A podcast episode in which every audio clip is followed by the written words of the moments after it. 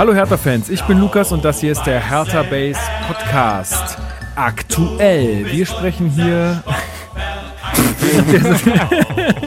Wir sprechen hier während der Saison circa alle zwei Wochen über Hertha BSC, alle News und alle Spiele. Und nur hier erfahrt ihr die top aktuellen News, denn wir reden hier nur über ganz aktuelle Themen zur aktuellen Stunde, immer brandaktuell. Es gibt hier quasi nichts, was älter als drei Tage ist oder so.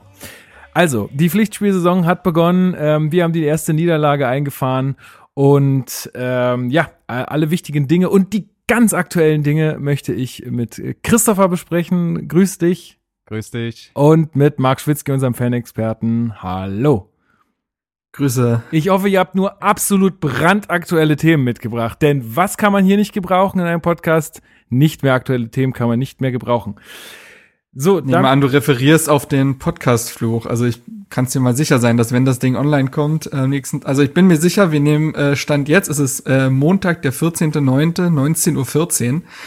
Und ich bin mir sehr sicher, dass dann äh, morgen am Dienstag dann äh, der Cordoba-Transfer äh, fertig gemacht wird. Oder weiß ich nicht, was sonst noch passieren könnte. Bruno Labbadia hat keinen Bock mehr, schmeißt hin. Genau, äh, der sagt morgen vertraue, Facebook Live, Instagram Live und ciao. Ich vertraue diesem Podcast-Fluch alles. Nee, ich, äh, und zwar spreche ich so ein bisschen auf eine iTunes-Rezension an, die wir bekommen haben. Und das war jetzt also ah. auch gar nicht böse gemeint, sondern eher, äh, sollte eher ein Scherz sein. Und zwar hat Herzhaft BSC uns nämlich vier Sterne verteilt und hat geschrieben, Jungs, Jungs, Jungs, mindestens unter den Top 3 der Hertha-Podcasts EU-weit. Immer wieder froh, wenn eine neue Folge erscheint, allerdings manchmal auch am Thema Bedarf vorbei. So cool eine Saisonrückschau auch ist, dauert es teilweise ewig, bis ihr zu Potte kommt. Ich glaube, 90 Prozent eurer Hörer sind anderweitig genug informiert, dass eine komplette Nacherzählung der Saison inmitten der Sommerpause zumindest nicht in der Länge nötig wäre.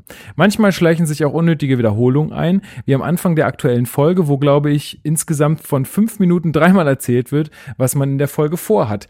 Ich weiß, du blau-weißer Bube, du hast es vor 120 Sekunden schon mal erzählt. Ansonsten top, immer wieder eine Freude. Vier von fünf Sternen, top Ebayer, Ausrufezeichen. also erstmal vielen, vielen Dank für diese Rezension. Äh, echt cool. Also ich bin äh, ja über jede Rezension froh und ich bin vor allen Dingen über Rezensionen froh, die uns auch berechtigte Kritik äh, einbringen. Und äh, ich muss ehrlich sagen, und so ähm, selbstkritisch muss man dann auch sein, dass uns das natürlich schon häufiger mal passiert, dass wir Sachen äh, wiederholen äh, und ein bisschen repetitiv sind, auch weil natürlich immer jeder das nochmal sagen will. Also wenn eine Sache schon gesagt wurde, dann will natürlich auch jeder nochmal sagen, dass er das genauso sieht und das dann häufig nochmal erzählt. Und ähm, da werden wir ein bisschen mehr drauf achten. Äh, wahrscheinlich schon in dieser Folge, in der es nur aktuell. Was wollen wir denn Themen diese Folge machen, Lukas? Ja, also da gibt's viel, Marc, viel gibt's da, was wir machen viel. wollen. Mhm, ja. Mhm. Nee, und das mit der Saisonrückschau, ja, wissen, haben wir auch gewusst, dass das jetzt ein bisschen spät kommt, aber dadurch, dass das so eine mega verrückte Saison äh, war, wollten wir das einfach äh, auch nochmal für die Nachwelt festhalten, so dass man sich das vielleicht auch in 20 Jahren nochmal geben kann.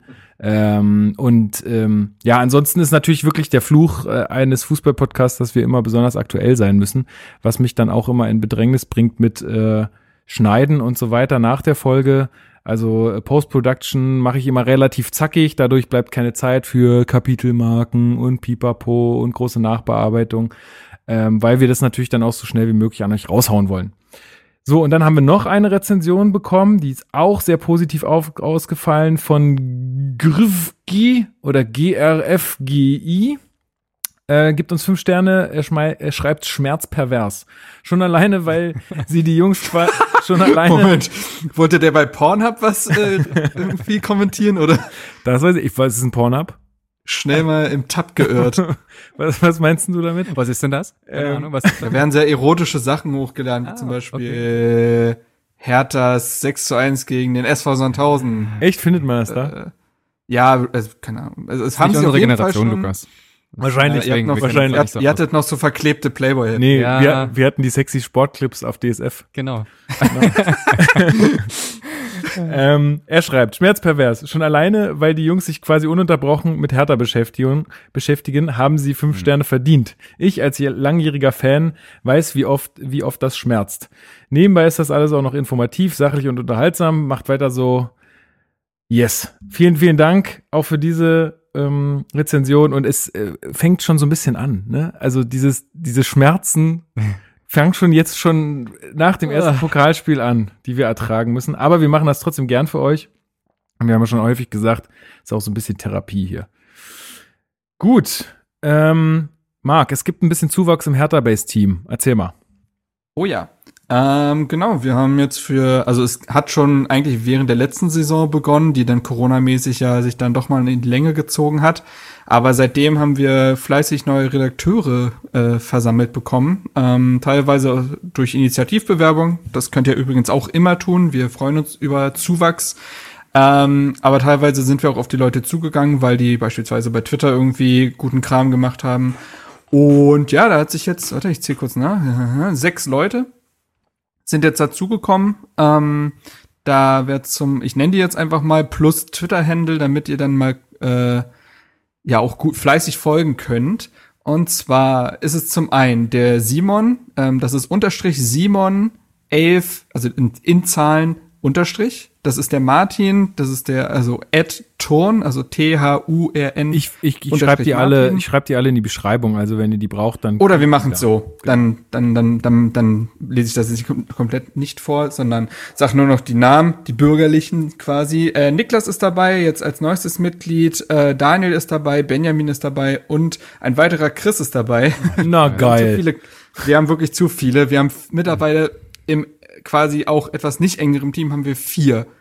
Also allein deswegen brauchen wir mehr Diversität. Übrigens, ähm, äh, was da auch wieder auffällt, es sind nur äh, Männer dabei und es sind auch bislang nur Männer im Team gewesen. Also die Diversität ist noch nicht so gegeben, wie wir uns das wünschen würden. Ähm, wir können aber nicht mehr machen, als äh, offen neue Redakteure und Redakteurinnen suchen und das die Tür offen halten. Bislang ist da irgendwie noch keine Frau leider durchgegangen. Ähm, wir hatten jetzt schon äh, weibliche Gäste im Podcast ähm, und ich versuche auch immer, wir, zu, wir machen jetzt zu jedem Bundesligaspiel und zu ein paar DFB-Pokalspielen auch immer die Vorberichte und haben dazu dann ja Fans und Experten zu den jeweiligen Vereinen. Und da versuche ich auch immer eine ganz gute Quote zu halten, also mindestens 50 Prozent Frauenanteil zu halten, weil mir das auch wichtig ist, dass das irgendwie, ne? Ähm, ja, wobei es ja jetzt nicht um, ist. wobei es ja jetzt nicht um die Quote an sich geht, sondern weil die auch einfach Ahnung haben und äh, ja natürlich. Ich lade mir da nicht irgendwen ein, aber es gibt diese Leute. Ja, ja eben. Finde ich, ist es ne, um diese Sichtbarkeit zu gewährleisten, sollte man dann auch eher dann vielleicht doch mal die Frau fragen. Wir werden, ähm, wir werden auch im Podcast ja. jetzt äh, demnächst äh, eine äh, Gästin, sagt man das so? Ich Richtig. Weiß es gar nicht. Nee, tatsächlich glaube ich, dass man Gast nicht gendert, oder? Der Gast, die Gästin? Ja. Na, wobei, könnte man doch wahrscheinlich. Nun gut. Egal. Wir haben auf jeden Fall bald wieder weibliche Verstärkung hier und zwar Anna. Herzliche Grüße. Ich weiß, dass ihr unseren Podcast hört.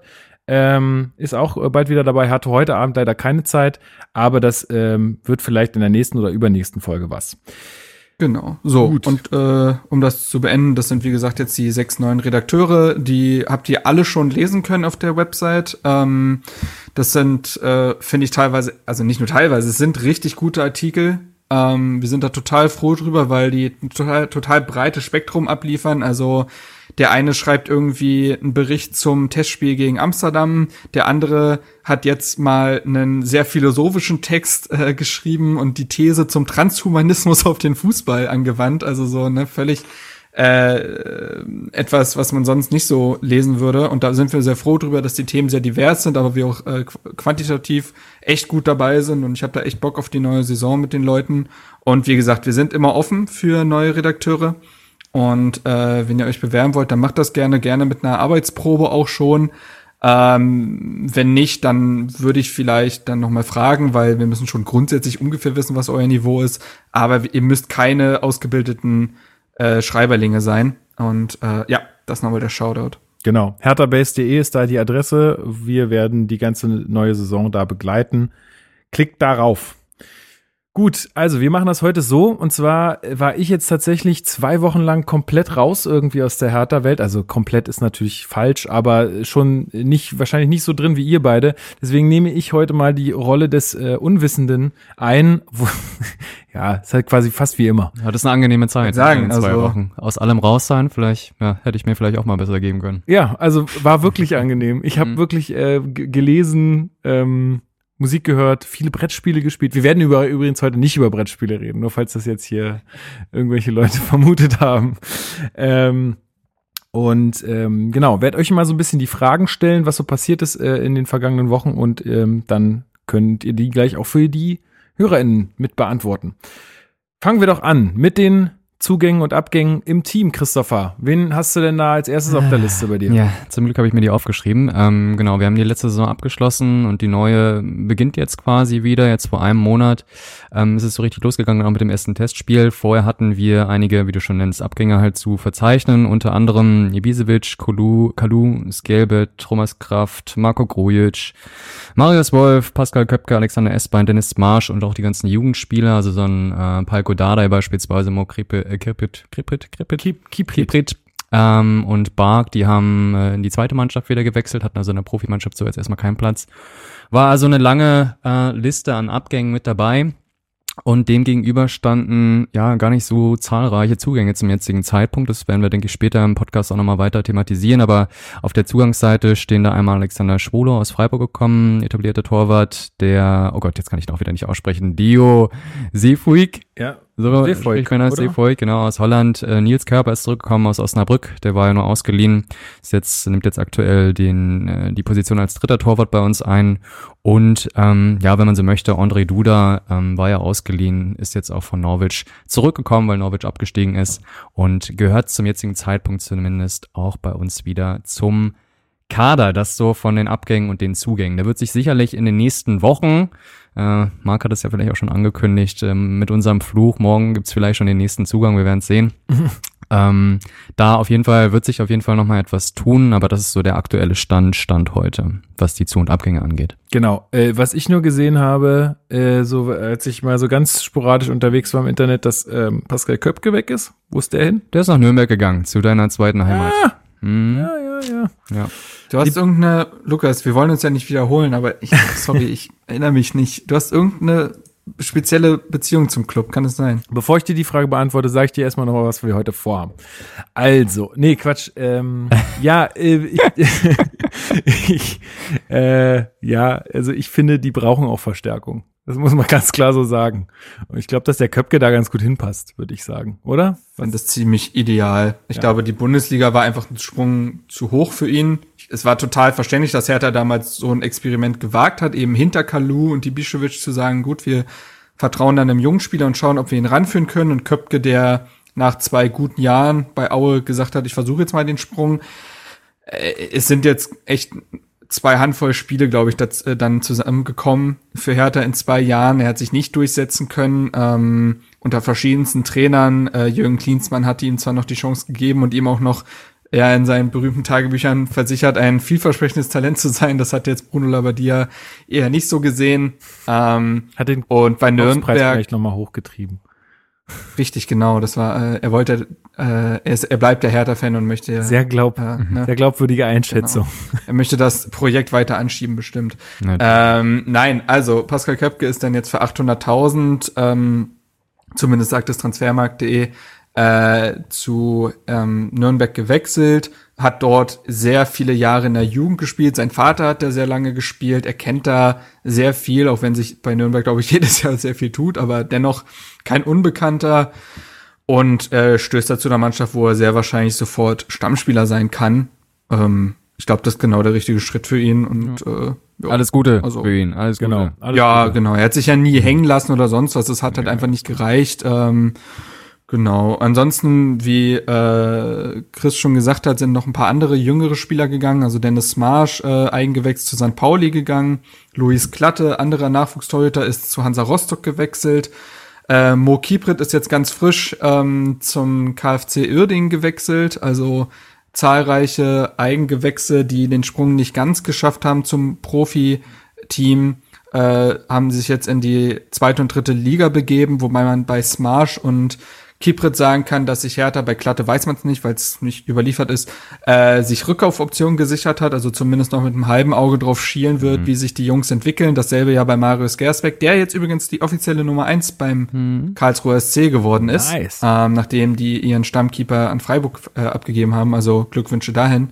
Ähm, Also ja, genau. Ja, ein Name fehlt mir da noch, den hatte ich auch vergessen, ähm, wenn wir jetzt die Jugend noch ansprechen, und zwar Samacic. Wen? Samal, Sam, ah, ja. Samal Halesimic. Und ähm, Sa den Namen darf man jetzt auch nicht mehr aussprechen. Also Samal Halesic. Oh, und ähm, Samacic. Ja. Samacic, genau. Der ist nach Leipzig jetzt gewechselt, wobei vorher ja auch irgendwie so Namen wie Barcelona ähm, und Co. halt irgendwie rumkursierten und am Ende also ist es also dann doch Bayern. ein Verein aus der Bundesliga geworden. Ich glaube, wir brauchen da auch gar nicht mehr so viel zu sagen. Ähm, war jetzt schlecht kein, beraten der Mann. Kein schöner Abgang, aber ja, was was soll man? Ja, machen, ne? zumindest. Es ist, ja, es ist halt eine bittere Geschichte, die sich immer wieder mal zuträgt. Ne? Dasselbe hatte man bei Hertha auch bei beispielsweise Janni Regesel, der wahrscheinlich wesentlich weniger talentiert ist als Samacic, aber trotzdem sehr schnell sehr viel wollte mhm. und dann Reis ausgenommen hat. Da weiß man mittlerweile, das war nicht so klug. Der ist, mhm. glaube ich, mittlerweile immer noch vereinslos seit über einem Jahr oder so. Ähm, und Samacic ist halt die Geschichte, ne, ähm, vom Berater und von der Familie schlecht beraten gewesen, also soll wohl sofort ein sehr viel höheres Gehalt und deutlich mehr Einsatzzeiten verlangt haben äh, wo man sich fragt, naja, mit welcher Berechtigung eigentlich? Du hast drei Bundesliga-Einsätze und du wurdest jetzt auch rangeführt. Also vor, vor allem äh, frage ich Jahren Bundesliga zu spielen ist nicht so. Ich frage mich bei der Geschichte ja. dann auch, wenn er mehr Einsatzzeit fordert und dann zu Leipzig geht, der ja jetzt auch qualitativ deutlich besser als als wir jetzt mal dastehen. Und die keine U23 haben. und das also, auch noch. Nicht, also darüber kannst du ja. Den sehen wir doch nie äh, wieder. Kommen. Den sehen wir doch nie wieder. Ja, der wird halt äh, schon. Also ich habe ich habe letztens mit äh, Henry vom äh, von Darmwald Podcast Grüße da auf Twitter so ein bisschen gewitzelt, ähm, weil er schrieb, naja gut, äh, Winterpause ist dann Laie angesagt und ich habe dann quasi das Statement schon vorbereitet und geschrieben, ja, das letzte halbe Jahr war für mich nicht einfach in Leipzig, aber ich will jetzt bei Erzgebirge Auer angreifen und wieder mich mit Spielzeit empfehlen und dann bin oh, ich ganz sicher, äh, nächstes Jahr wieder dabei zu sein. Ähm, ist natürlich Häme dabei und ähm, ich finde es dann auch befremdlich teilweise, wie denn so Social Media Accounts von ihm gekapert werden, gefühlt von Kommentaren, die ihm dann wirklich das Schlimmste wünschen und Verletzungen. Das ist dann immer völlig drüber. Ähm, aber ich kann auch den Unmut verstehen, weil es halt so unverständlich ist und weil man sich, glaube ich, schon auch als Hertha-Fan gewünscht hat, oh, das ist jetzt irgendwie nach Annemeyer so das größte, vielversprechendste Talent der letzten Jahre in der Ak Akademie gewesen. Bei, von dem Namen hört man ja schon seit der gefühlt 15 ist. Und äh, so ein Talent dann zu verlieren, ist dann immer irgendwie schade, weil sowas natürlich auch irgendwie identitätsstiftend ist. Der Junge war da bei Hertha seit er sieben ist. Und dann halt so einen Abschied zu nehmen, ist denn schon bitter irgendwie. Und ähm, jetzt wird man sehen, wie er sich entwickelt. Sowas kann auch gut gehen. Ne? Vielleicht spielt er in zwei Jahren Stamm und Champions League und dann wird man sagen, okay, äh, immer noch kein schöner Abschied gewesen, aber der Junge hat sich gemacht. Es kann aber auch wirklich in die andere Richtung gehen und werden sich viele bestätigt fühlen. Ähm, schade ist es so oder so. Ähm, naja. Haben wir mittlerweile eigentlich einen Sponsor? Chrissy? Nein, haben wir nicht. Nein, haben wir nicht. Haben wir nicht. Mal gucken, ob wir überhaupt jetzt beim Bremen-Spiel, das ist also in einer Woche. Aber ich, also ich war noch der Meinung, dass Amazon und Tesla äh, im Gespräch wären. Wie ist da der aktuelle Stand? Ach ja, du stimmt, du bist der, du bist der heraus gewesen, Lukas. Lass es uns äh, erklären. Äh, Tesla und Amazon haben Nein gesagt. Ähm, und jetzt hat zuletzt der Berliner Kurier, glaube ich, berichtet, das sei jetzt aber auch schon wieder zwei Wochen her oder so, dass ähm, Hertha sich mit zwei, fin mit zwei Firmen, ich glaube zwei Finanzdienstleistern, oder zumindest ist eine Firma davon ein Finanzdienstleister mit einem blauen Logo. So, soweit die ominöse Nachricht. Da hat man jetzt aber auch nichts weiter gehört. Jetzt gibt es dann natürlich mehrere, kann es Allianz nennen, Deutsche Kreditbank, PayPal oder PayPal, wie man in Berlin sagen würde. Das ist eigentlich ganz geil. Ähm, das ist eigentlich ganz, ganz geil, ne? Finde ich ganz cool eigentlich. Ähm, ja. Aber auf jeden Fall weiß man da nicht mehr. Und das äh, dritte Trikot, wenn wir dazu überleiten wollen, ist ja jetzt auch veröffentlicht worden. Die Mannschaft hat ja auch gegen Braunschweig in diesem Trikot gespielt. Es ist ein äh, durchweg rotes Trikot mit einem weißen Berliner Bären und den Initialen BLN ähm, noch unter diesem Bären äh, gestickt. Ähm, soweit ich mir das habe erklären lassen, würde dieses BLN zumindest verschwinden wenn ein neuer Hauptsponsor dann gefunden ist. Aber so ist es jetzt erstmal in den Verkauf gegangen. Ich glaube, das äh, Heimtrikot ohne Hauptsponsor ist jetzt in gewissen Größen auch gar nicht mehr zu bekommen. Ähm, da hat es einen Run drauf gegeben. Ähm, kann ich auch verstehen, ich finde das echt schick. Und eben, wann kriegt man mal die Gelegenheit, das ohne Sponsor zu kaufen? Gut, die Situation gab es vor ein paar Jahren, als es mit Bet at Home so spät erst über die Bühne ging. Aber ich würde jetzt auch Stand jetzt nicht davon ausgehen, dass Hertha zum Bremen-Spiel einen neuen Sponsor ja, gefunden sich hat. Ich glaube auch, dass Hertha Genau, aber Hertha hat auch insofern nicht Druck, als dass es ja so ist, dass Teddy die Zusammenarbeit quasi initiativ beendet hat und daraufhin eine Abfindung an Hertha gezahlt hat. Mhm. Also man hat Geld in die Taschen bekommen für einen Sponsor, man hat ihn jetzt bloß nicht mehr und deswegen ist man jetzt nicht auf Teufel komm raus dazu gezwungen, zum Saisonstart einzupräsentieren. Das nicht, aber grundsätzlich glaube ich, hat auch man in den Medien ist. Genau, grundsätzlich hat man in den Medien aber doch auch mitbekommen, dass sich gerade die Suche nach einem neuen Sponsor eher schwierig gestaltet. Du hattest die beiden Finanzdienstleister oder grundsätzlichen Finanzdienstleister mit dem entsprechenden Logo halt als Gerücht jetzt auch mal in die, in die Welt gesetzt, beziehungsweise konnte man in den Medien nehmen. Dazu gehört vielleicht auch noch, dass man versucht hat, zumindest ähm, stand auch das in den Medien drin, dass man versucht hat, bei Trigema äh, nochmal anzufragen. Ähm, ich kann gar nicht so viel zu Trigema sagen. Ich weiß nur, dass es halt äh, zur Zweitligasaison schon mal ähm, auf dem Trikot drauf war als Sponsor. Jahre her, 20 Jahre, Jahre her. ist schon, ähm, ja, ich glaube, Marc, da warst du noch gar nicht geboren. Und ähm, trotzdem hat man das eben da versucht. Es ist ein bisschen ähm, blöde irgendwie auseinandergegangen ähm, gegangen oder sei wohl blöd auseinandergegangen. Und äh, trotzdem ähm, ja, sind da so ein paar Interner rausgekommen, so von wegen, dass man da, als man da angefragt hat, da so ein bisschen so eine Summe von, ich glaube, was waren es, 4,5 Millionen Euro im Raum stand, wo man sich dann auch direkt fragt, okay, man gibt Teddy ab, von welcher Seite jetzt auch immer, die haben wohl 7,5 Millionen Euro im Jahr gezahlt. Jetzt ist man auf der Suche nach einem neuen Sponsor, die Big Player wie ich es ja jetzt einfach mal nenne, äh, nenne ähm, wie Amazon und Tesla haben wohl ähm, allem Anschein nach abgesagt.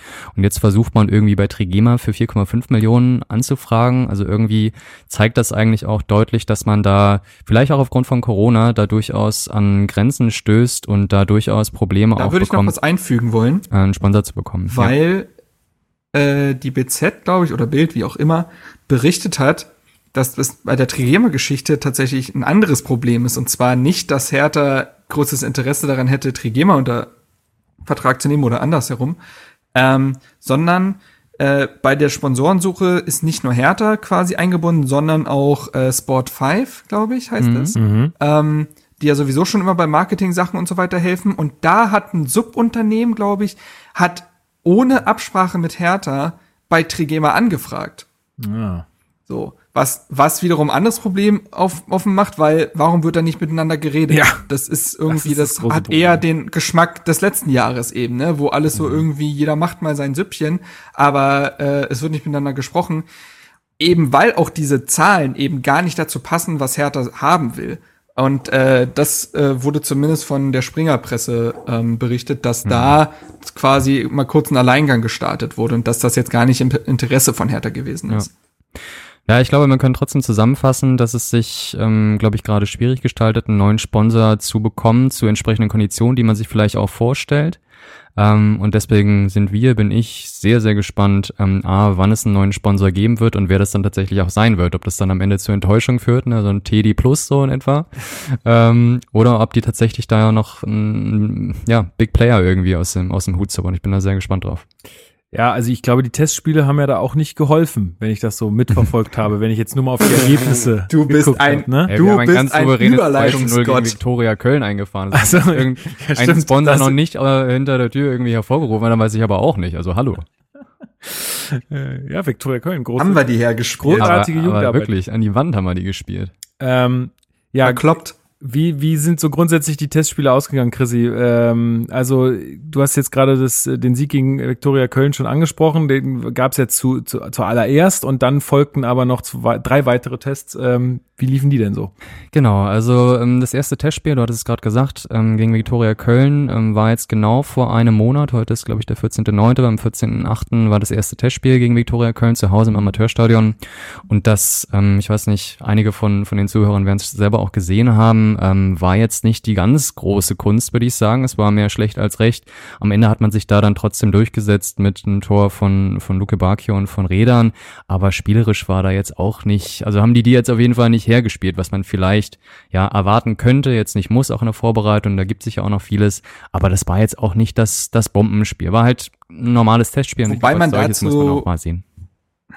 Ja. Wobei man es ergänzend dazu sagen muss, dieses Spiel fand eben auch zu einem Zeitpunkt statt, wo Hertha eigentlich nur Kondition gebolzt hat zu dem Zeitpunkt. Und jetzt sollte man quasi das erste Mal einfach wieder, ah, so fühlt sich das gegen einen Gegner an, äh, mhm. spüren. Ähm, Dementsprechend war das auch jetzt noch nicht groß äh, mit Taktik verbunden oder das sind die spielerischen Ans äh, Ansätze, die wir zeigen wollen, sondern wir wollen jetzt einfach wieder so eine Art Matchpraxis einfach nur reinbekommen. Aber die, war, die hatten eigentlich relativ schwere Beine. Also ähm, das muss man schon dazu sagen, äh, während Viktoria Köln, glaube ich, deutlich weiter war, weil ja dritte Liga dann auch ja. vorher gestartet ist. Ja, nee. ein bisschen, glaube ich. Die startet früher. Ja, ja auf jeden Fall waren die schon weiter in der Vorbereitung und äh, das muss man schon ergänzend dazu sagen. Es war auch kein ähm, Spiel. Besonders für so Spieler wie eben einen, ja. Nee, äh, also wie gesagt, es war, denke ich, auch so, kein Spiel, sagen, wo man jetzt wirklich ähm, Bedenken haben müsste. So, es war jetzt nicht, war jetzt nicht super geil so, aber es war halt ein Testspiel, wie wir auch schon gesagt hatten. Man hat das Spiel am Ende gewonnen, 2 zu 0 und ähm, damit ist gut. Ja, also das war jetzt, war okay, würde ich sagen. Richtig.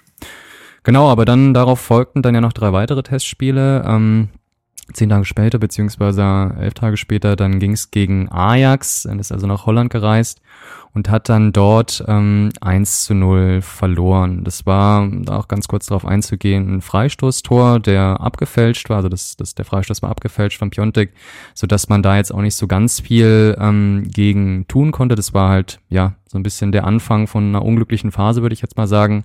Trotzdem hat man das Spiel am Ende dann 1 zu 0 verloren und was man auch dazu noch sagen kann, ähm, bitte? Was das auch verdient. Also genau, es war verdient auf jeden Fall, aber was ich auf jeden Fall dann noch zu sagen wollte, ist, dass das erste Testspiel war, wo ein Boyata zum Beispiel gefehlt hat. Ja, also der war da im ersten Spiel wohl mhm, noch mit dabei, mhm. aber in den darauf folgenden Spielen, jetzt gegen Ajax, dann gegen PSB und auch gegen den HSV, war die Innenverteidigung, und das wird, denke ich, auch nochmal ein zentrales Thema bei uns jetzt im Podcast sein, ähm, neu zusammengewürfelt. Also die, die starken Spieler jetzt wie Boyata beziehungsweise auch Torunariga ähm, gab es dann in der Form dann nicht mehr. Die haben jetzt nicht mehr zusammenspielen können in der Testphase. Und das hat sich dann durchaus auch bemerkbar gemacht. Also wir haben, ich denke, damit können wir das abschließen, das 1 zu 0 gegen Ajax. Das Spiel haben wir, wie du auch schon sagst, ähm, verdient verloren. Und ein paar Tage später, nur vier Tage später, ging es dann zu Hause gegen PSW Eindhoven, die Eindhoven, Eindhoven äh, wo wir dann richtige Klatsche bekommen haben, nämlich ähm, 4 zu 0 haben wir dann da verloren. Und ähm, das war auch so ein bisschen, ja, das äh, ein bisschen Slapstick auch, also mit Eigentor von Stark, der, ich keine Ahnung, ich weiß gar nicht, wie viel Eigentore der mittlerweile auch schon auf dem Konto hat, aber ähm, da lief schon so einiges äh, schief und da dachte man auch so zum ersten Mal, wenn man jetzt sagt, irgendwie bei dem ersten Testspiel 2-0 war jetzt nichts Besonderes, aber war okay, haben sie gewonnen. Ajax das erste Mal verdient verloren, ja, dachte mir, hm, okay, in welche Richtung geht das jetzt? Und dann zu Hause gegen PSW, PSW Eindhoven, äh, 4 0 verlieren und auch verdient, genauso wie gegen Ajax, auch verdient zu verlieren. Da, da, da dachte man sich dann schon eher, okay, ähm, ja, das ähm, wird, glaube ich, ein schwieriger Saisonstart oder könnte ein schwieriger Saisonstart sein oder werden. Ähm, schlauerweise. Ja, also ich muss sagen, äh, ja. ich muss sagen, ganz kurz zu Eindhoven, das hat mir nämlich auch schon mehr Sorgen bereitet als das Ajax-Spiel. Man muss zu den beiden Spielen sagen, dass Ajax und Eindhoven natürlich deut, also wirklich weiter in ihrer Vorbereitung waren, weil die Liga schon begonnen hat. Also die mussten dazu schon bei einem ganz anderen körperlichen und spielerischen Stand sein und das hat man auch gemerkt. Plus, das sind ja auch hochklassige Gegner, besonders Amsterdam äh, hat eine Top-Mannschaft auch, ähm, die europäisch echt mithalten kann. Eindhoven will angreifen mit äh, jetzt äh, Schmidt als Trainer. Ähm, aber ja, besonders dann die Leistung quasi nach dem 0 zu 2 Treffer gegen Eindhoven war dann echt ein großes Problem. Hm. Ähm, und da kommen wir dann zu einem der zentralen Probleme, die sich da aufgetan haben. Äh, das ist halt die Kommunikation in dem Team. Ne? Also ähm, es wird kaum miteinander gesprochen, es wird nicht gepusht, es wird nicht dirigiert. Ähm, wir werden auch dazu jetzt wahrscheinlich später noch mehr zu sagen, aber dieser, dieses Wegbrechen zahlreicher äh, Routiniers mit Schäbret, Ibišević, Kalu und Kraft äh, tut dieser Mannschaft weh und das hat man besonders in diesen Testspielen dann auch schon gemerkt, dass, äh, dass es ein Problem dann gibt, weil keiner das Zepter in die Hand nimmt. Und das hast du dann besonders gegen Eindhoven gemerkt, wo du untergegangen bist. Und das, das ja, äh, wollte ja, noch. Ist mir definitiv auch äh, aufgefallen. Werden wir defin äh, wahrscheinlich definitiv, äh, wahrscheinlich definitiv, werden wir auf jeden Fall noch drüber sprechen. Ähm, die Vereinsführung hat sich dann gedacht, ja gut, das letzte Testspiel, ja, vorher wirklich starke Gegner mit Ajax und zumindest auch mit Eindhoven.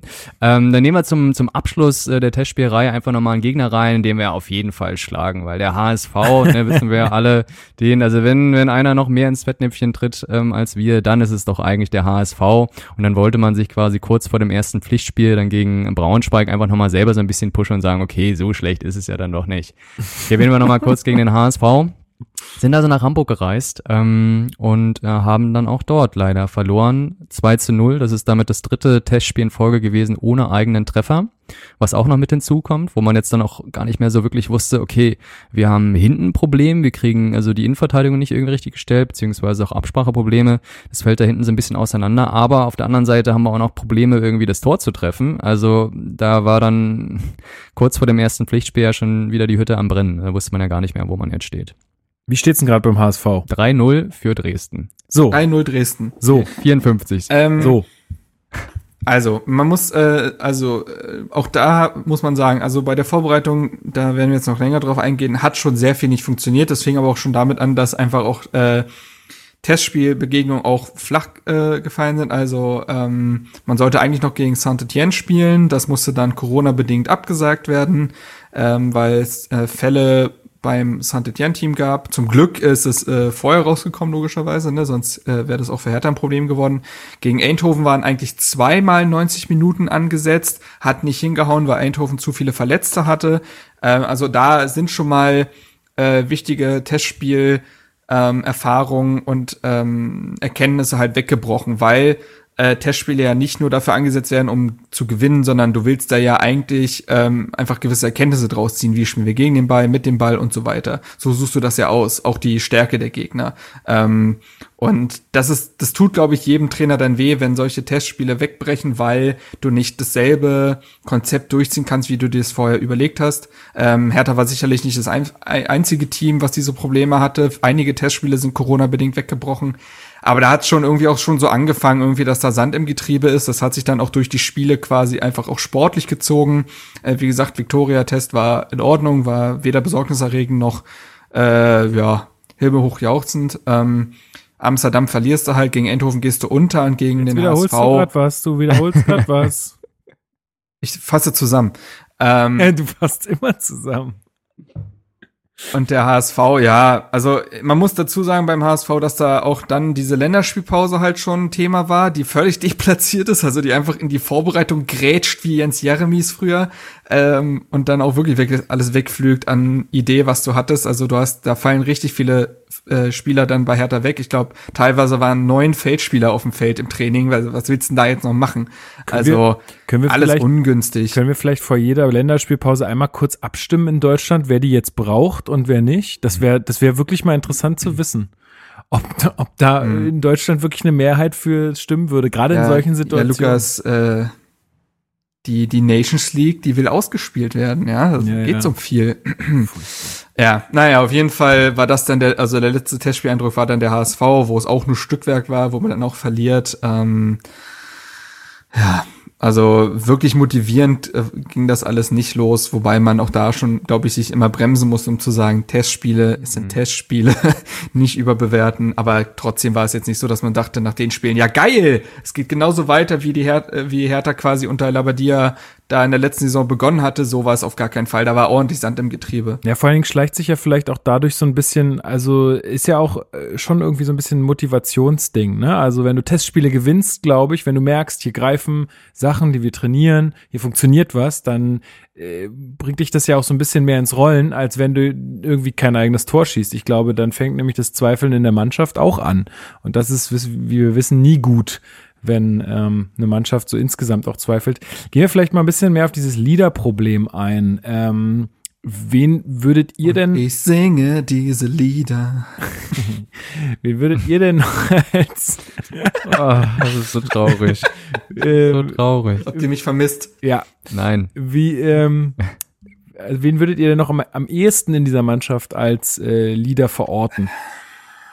Ähm, ja, also vorgesehen ja, war ja Sag ruhig. Äh, sag vorgesehen ruhig. war ja eigentlich Niklas Stark, der jetzt in den letzten Jahren immer mehr in diese Rolle gewachsen ist, der letzte Saison Vizekapitän war und oft ja auch Kapitän war, weil Ibišević schon auf der Bank saß, der aber seit über einem Jahr extremst mit sich selbst zu tun hat und ähm, wirklich in einer Formkrise ist, die boah, kaum noch zu beschreiben ist. Ähnlich verhält sich dann mit Karim Rekik, der jetzt aber weniger äh, ein Leader gewesen ist.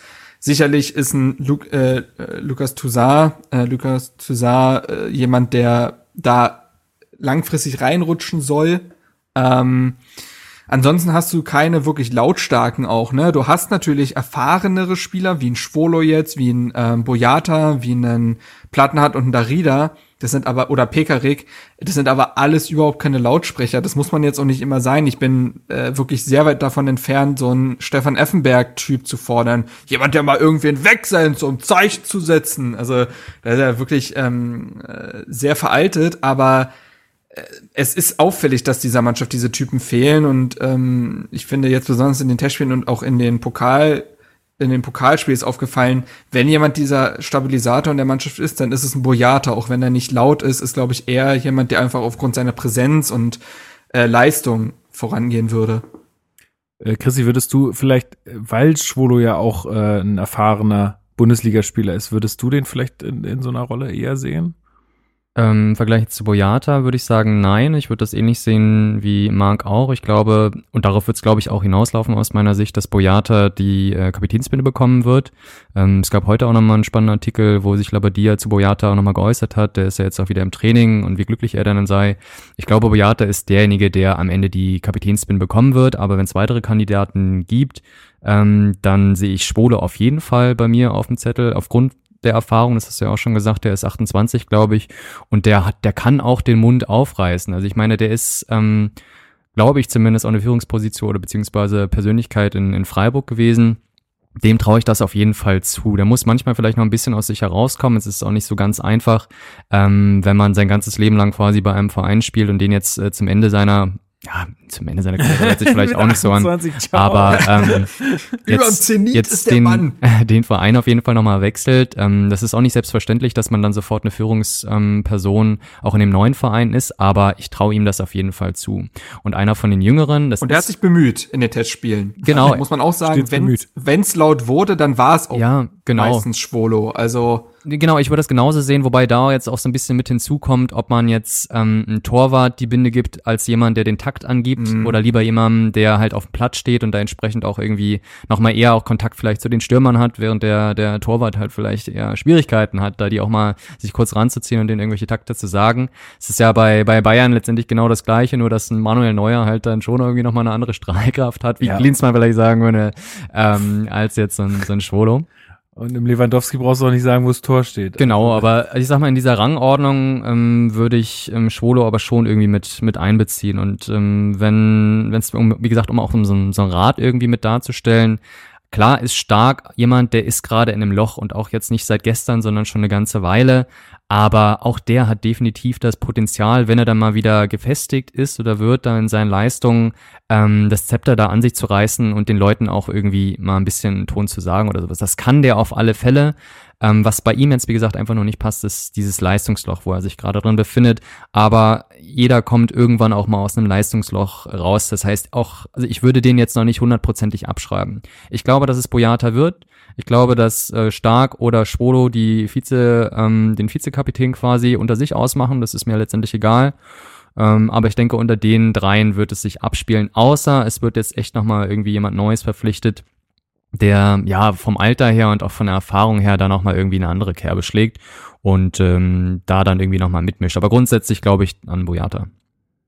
Mhm. Um da anzuknüpfen vielleicht ähm, bezüglich äh, Verpflichtung, ob da so jemand noch kommt, das würde ich nicht glauben, ähm, wenn man sich anhört, was Labadia quasi auf der letzten Pressekonferenz gesagt hat, also noch vor dem Braunschweig-Spiel, da hat er einmal quasi ähm, in Bezugnahme auf äh, die Personalie Ibišević den Weg von Hertha jetzt ähm, mal erklärt, der glaube ich aber auch äh, und diese Sätze sollten wir erstmal in Erinnerung behalten, weil sie eigentlich die Erwartungen ganz gut managen für die Saison und auch die nächsten Jahre vielleicht sogar. Also ähm, die hat gesagt, dass man eigentlich, also man hätte mit man hätte mit Ibišević weitermachen können und man hätte ihn sportlich auch echt gebrauchen können, hat er gesagt. Jetzt sagt er aber auch, jetzt werden sie mich fragen, warum wir ihn dann nicht behalten haben, weil wir uns für einen anderen Weg entschieden haben. Denken wir kurzfristig, können wir so Spieler, verdiente Spieler wie Ibišević halten und können quasi in einer Saison ähm, weit oben landen,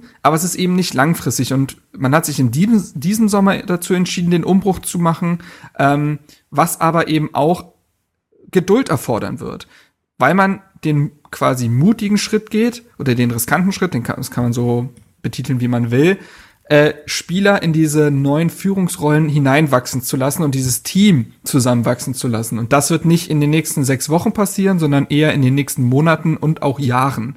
Und da werden dann erst Spieler wie Toussaint ähm, und andere im Kader, eventuelle Neuzugänge noch, die kommen, ähm, werden da reinwachsen müssen. Und ähm, das ist ein Weg, der für diese Saison vielleicht nicht immer ganz einfach sein wird und nicht immer allen schmecken wird, aber der halt langfristig ausgerichtet ist. Und dazu kommt halt, dass Hertha ähm, ja, dass, wie gesagt, gewisse Spieler vielleicht schon diese Rollen hätten wachsen sollen, wie Niklas Stark, aber es noch nicht getan haben. Dann wäre die Diskussion jetzt eine andere. Das ist halt dann nochmal auf einer individuellen Ebene.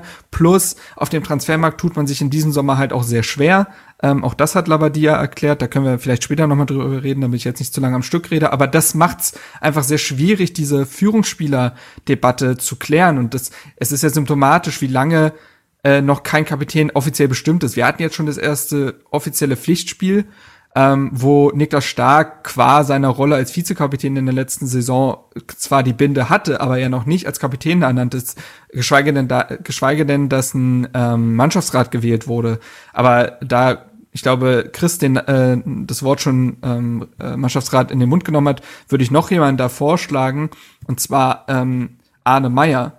Ähm, hat folgenden Grund. Arne Meyer ist jetzt wieder bei der U21-Nationalmannschaft dabei und ist dort Kapitän ähm, hat dort ähm, öffentlich sehr, sehr viel ähm, Verantwortung äh, von Stefan Kunz bekommen, dem U21-Nationaltrainer, ähm, spielt auf einer Position, die immer schon viel Verantwortung mit sich bringt und ich glaube, dass man Anne Meyer wieder packen muss irgendwie. Der muss äh, dem muss so ein bisschen Feuer hinterm Hintern gemacht werden, um halt auch seine letzte Saison, die zum Vergessen war, quasi ähm, unterzuordnen und ihn jetzt wieder ähm, aufblühen zu lassen. Und Anne Meyer ist 21, das heißt, er könnte auch ein Stück weit die Stimme der jüngeren Generation dieser Mannschaft sein. Ähm, ich glaube, das würde dem Jungen gut tun, um Gottes Willen. Ich rede nicht davon, dass er Kapitän werden soll, aber so ein Mannschaftsrat hat ja auch einen Wert. Ähm, da würde ich den Mann auch vorschlagen. Aber ähm, genau das nur zu dieser ganzen Führungsspieler-Thematik, die eben eine ganz große Rolle in so einem Kader spielt und auch sportliche Auswirkungen hat. Mhm. Genau. Gut, da müssen wir uns, glaube ich, mal ein bisschen überraschen lassen und da wird die Zeit zeigen, äh, wie es da weitergeht, weil ja, jetzt läuft ja alles ein bisschen in geregelteren Bahnen, vermute ich mal, äh, von Spieltag zu Spieltag. Ähm, kommen wir doch mal äh, zum, zur ersten Runde DFB-Pokal. Äh, mit Braunschweig sicherlich nicht das mhm. leichteste losbekommen, sind ja Drittliga-Aufsteiger, also in die zweite Bundesliga aufgestiegen, ähm, sind also recht motiviert wahrscheinlich, haben sich, aber der Kader hat sich äh, schon ein bisschen verändert, glaube ich. Da bin ich leider aber auch nicht oh ja. so tief drin, aber ich habe so vernommen, dass die immer wieder gesagt haben, naja, wir müssen uns auch erstmal finden und so weiter. Äh, haben aber wohl auch eine ganz gute Vorbereitung gespielt. Ähm, ich kann jetzt noch ein bisschen was dazu sagen, äh, wie, also was so rundherum ums Spiel war. Und zwar war das ähm, Stadion mit 500 ZuschauerInnen ausverkauft. Ja, muss man sagen. ähm, äh, äh, es war ja irgendwie erst, erst hieß es gar keine Zuschauer, aber jetzt ähm, waren doch welche da. Hm, das, äh, ja, ist für mich immer noch ein bisschen komisch, muss ich ehrlich sagen, wenn ich da so Zuschauer sehe, aber gut, ist halt so. Ähm, ja, und ansonsten ähm, taktische Aufstellung, ich glaube, da können wir auch ein bisschen drüber reden, wer hat gefehlt und so weiter. Ähm, ich sag's einfach mal, weil ich sie jetzt hier vor mich äh, vor mir habe. Also ein Tor, ähm, Schwolo, man hätte ja auch sagen können, okay, Jahrstein, also Marc, wie, wie, wie ist da die Entscheidung gefallen? Hat man sich jetzt wirklich für Schwolo als Nummer eins entschieden oder ist das immer noch ein offener Zweikampf? Nee, ich glaube, das war die Entscheidung, weil ähm, Bruno Labbadia auf der PK vorher gefragt wurde, wenn äh, es dann in den Pokal geht, ob man sich wieder so ein Tandem-Modell vorstellen kann, wie es zwischen Kraft und Jahrstein war, dass Kraft im Tor stand im Pokal und Jahrstein in der Liga. Ähm, da hat er es verneint und gesagt, der, der äh, im Pokal spielen wird, eben weil man eine Achse etablieren will und jetzt nicht auch noch auf der Torhüterposition rotieren möchte, der wird dann auch in der Liga spielen und dementsprechend wird man sich auf Alexander Schwolo festgelegt haben und äh, Rune Jahrschein wird damit als Nummer zwei in die Saison gehen. Okay, keiner Spoiler, der wird noch einen große, äh, großen Teil unserer Berichterstattung haben vielleicht. Ähm, in der Innenverteidigung hatten wir jetzt auch schon gesagt, ne, Karim Rekik und äh, Niklas Stark aufgrund einfach der ähm, Ausfälle der Stamm in Verteidigung.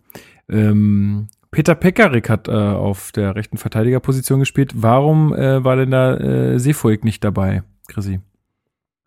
Ja, gute Frage. Ähm, ich glaube grundsätzlich, ähm, Seevolk ist ja ein neuer Spieler und ich glaube, dass ähm, Labadia da in erster Linie auf Erfahrung gesetzt hat, weil man ja auch nicht wusste jetzt mit den ganzen Testspielen, die ja eher negativ verlaufen sind, wo man eigentlich steht und äh, da setzt man dann wahrscheinlich eher, würde ich jetzt zumindest sagen, auf jemanden, wo man deren Qualitäten eigentlich schon kennt. Pigarik ist ja nun mal jemand, der ja, egal wann du ihn eigentlich bringst, auch immer, immer Vollgas gibt, äh, von seinen Leistungen ja auch immer soweit solide war, würde ich sagen. Und deswegen ist zumindest jetzt in diesem DFB-Pokalspiel ähm, die Entscheidung auf Pickerick gefallen. Wie das dann in den nächsten Wochen laufen wird, ähm, das wird sich dann noch zeigen. Ja? Also auch Seevolk ist ja ein sehr junger Spieler trotzdem noch. Ähm, da kann sicherlich, also ist auf jeden Fall noch Entwicklungspotenzial. Ähm, kann schon sein, dass auch im ersten Spiel jetzt bei, also dem ersten Pflichtspiel in der Bundesliga ähm, durchaus auf Pickerick gesetzt wird, aber so auf lange Zeit, sag ich mal, gehört Seefolk ähm, die Zukunft. In dem Pokalspiel wurde aber auf äh, Konstanz beziehungsweise dann auch die, die Fähigkeiten gesetzt, die auch schon bekannt waren. Mhm. Und auf links äh, bekannt, Plattenhardt, Marvin. Genau, dann haben wir ähm, im Mittelfeld ähm, Lukas Toussaint, äh, Wladimir Darida und Mittelstädt. Also kein Meier, kein Duda. Ähm, links außen Lecky. Ich glaube, da haben wir niemand anders, ne? Also, oder, also. Ja, Dilrosun halt, ne? Also, ja, aber Dilrosun warum hat der dann nicht gespielt? Nankam, ja, gute Frage. Ich glaube, Dilrosun hatte halt auch noch, äh, hat, hatte ja auch noch Nationalmannschaft gespielt. Genau. Ähm, und ich glaube, bei so jemandem, so jemandem Jungen macht das noch mehr aus als jetzt Darida, der einfach immer irgendwie relativ solide seine Leistung bringt. Ähm, genau, also das war, glaube ich, der ganze Hintergrund. Ähm, ja.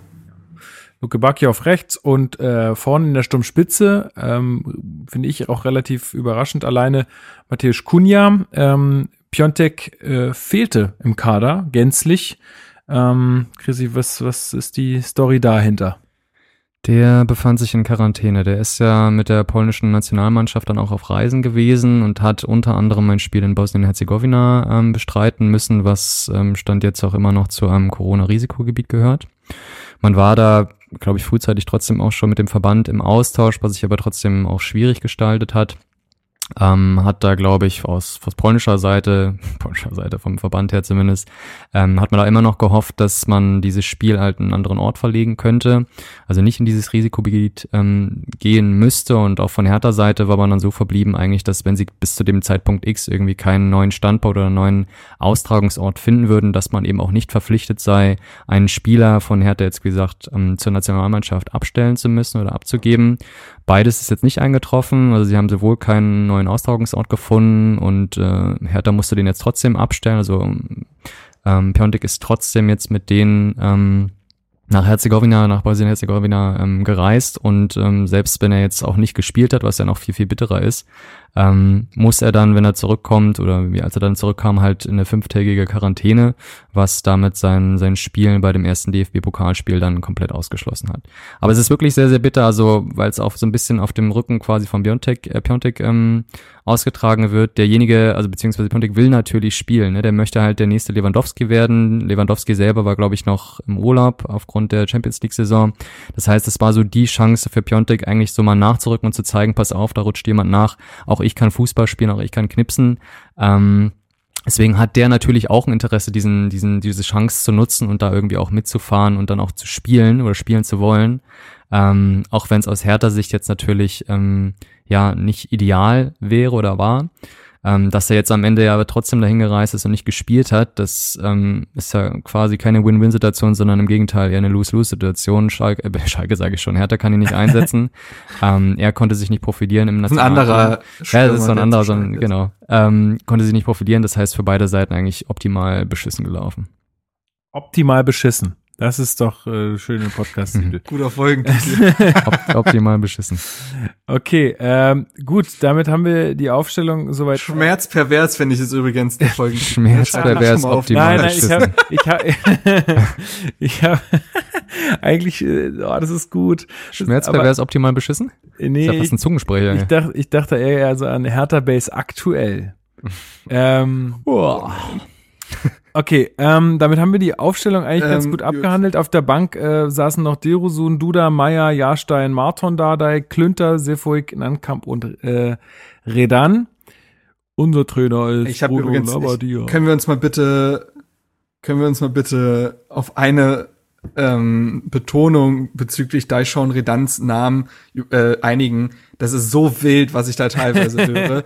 Die einen sprechen den Deutsch äh, quasi aus, die anderen sprechen Redan. den Englisch aus. Daishon Redan. Redan. Ähm, Redan. Ich habe aber auch Redan. im Pokalspiel im Pokalspiel war es dann der Daishon Redan. äh, also plötzlich war er Franzose. Also, Freunde, also das kann nicht sein. Das finde ich aber richtig gut. Können wir uns glaub, auf Redon einigen? Ich finde es gut. Ja, ich glaube, der heißt wirklich äh, Daishon Redan, also quasi Betonung auf das, äh, auf die zweite Silbe seines Nachnamens.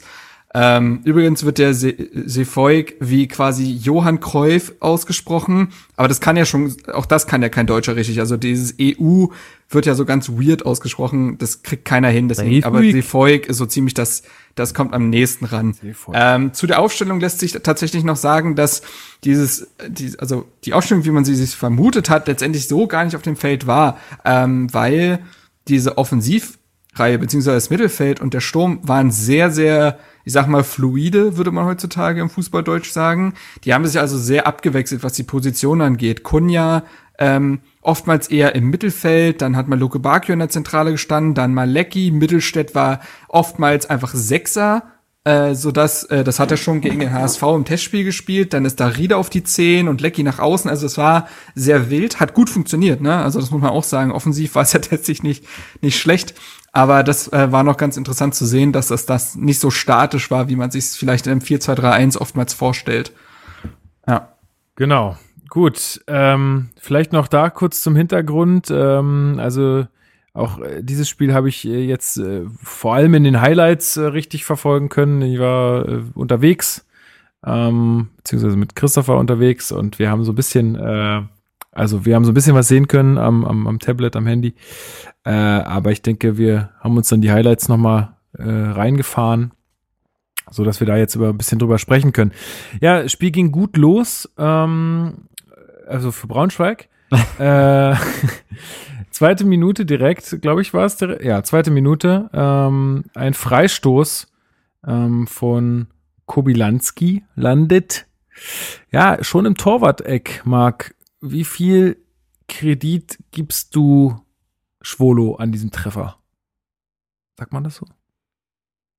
Nee, äh, Schuld eher. Aber ähm, Kredit wäre eher, glaube ich, was Gutes. Ähm, naja. ähm, also ich gebe ihm auf jeden Fall Schuld dran, weil die Mauer nicht optimal gestellt war und dann, also entweder stellt er die Mauer so und muss dann aber in dem Eck sein oder, naja, ne, also das sah wirklich nicht ähm, souverän aus. Man muss natürlich dazu sagen, dass man so einen Freischuss erstmal so treffen muss.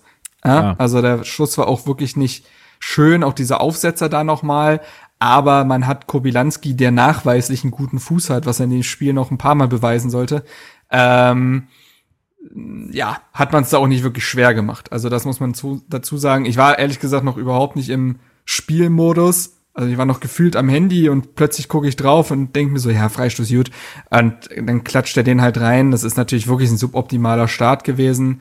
Ähm, man muss dazu sagen, ich finde im Anschluss, und das galt eigentlich bei jedem Gegentreffer, ähm, hat sich Hertha sehr gut gefangen. Also ich finde, Hertha ist nie in Panik verfallen. Und ich, man muss dazu auch sagen, dass aus dem Spiel heraus eigentlich gar nicht so viel Torgefahr ausging seitens Freiburg.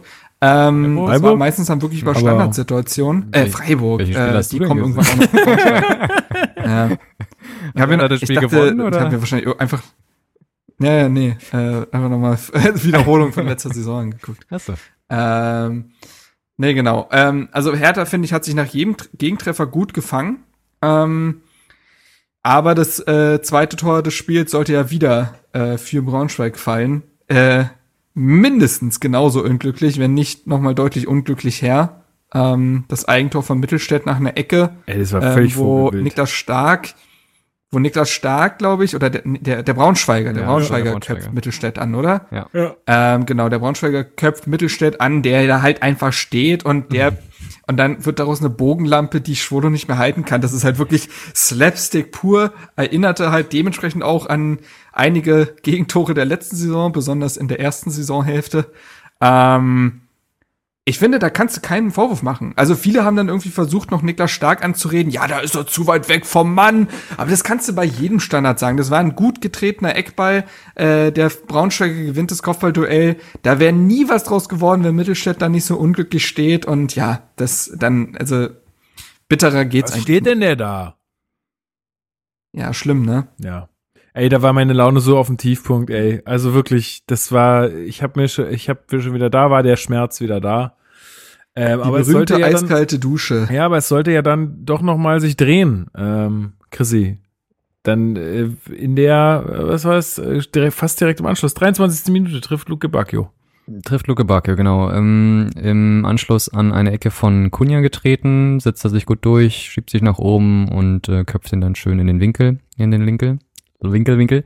Ähm, und ähm, ja, wie Marc das eigentlich auch schon gesagt hat, das sind äh, unterstreiche ich da auch an der Stelle auch nochmal. Hertha hat sich da in der Regel eigentlich immer ganz gut gefangen und hat dann auch nicht aufgegeben, sondern immer weiter nach vorne gespielt, weil ich sag mal, qualitativ waren die deutlich ähm, besser aufgestellt, logischerweise, wenn ein Erstligist gegen ein Zweitligist spielt.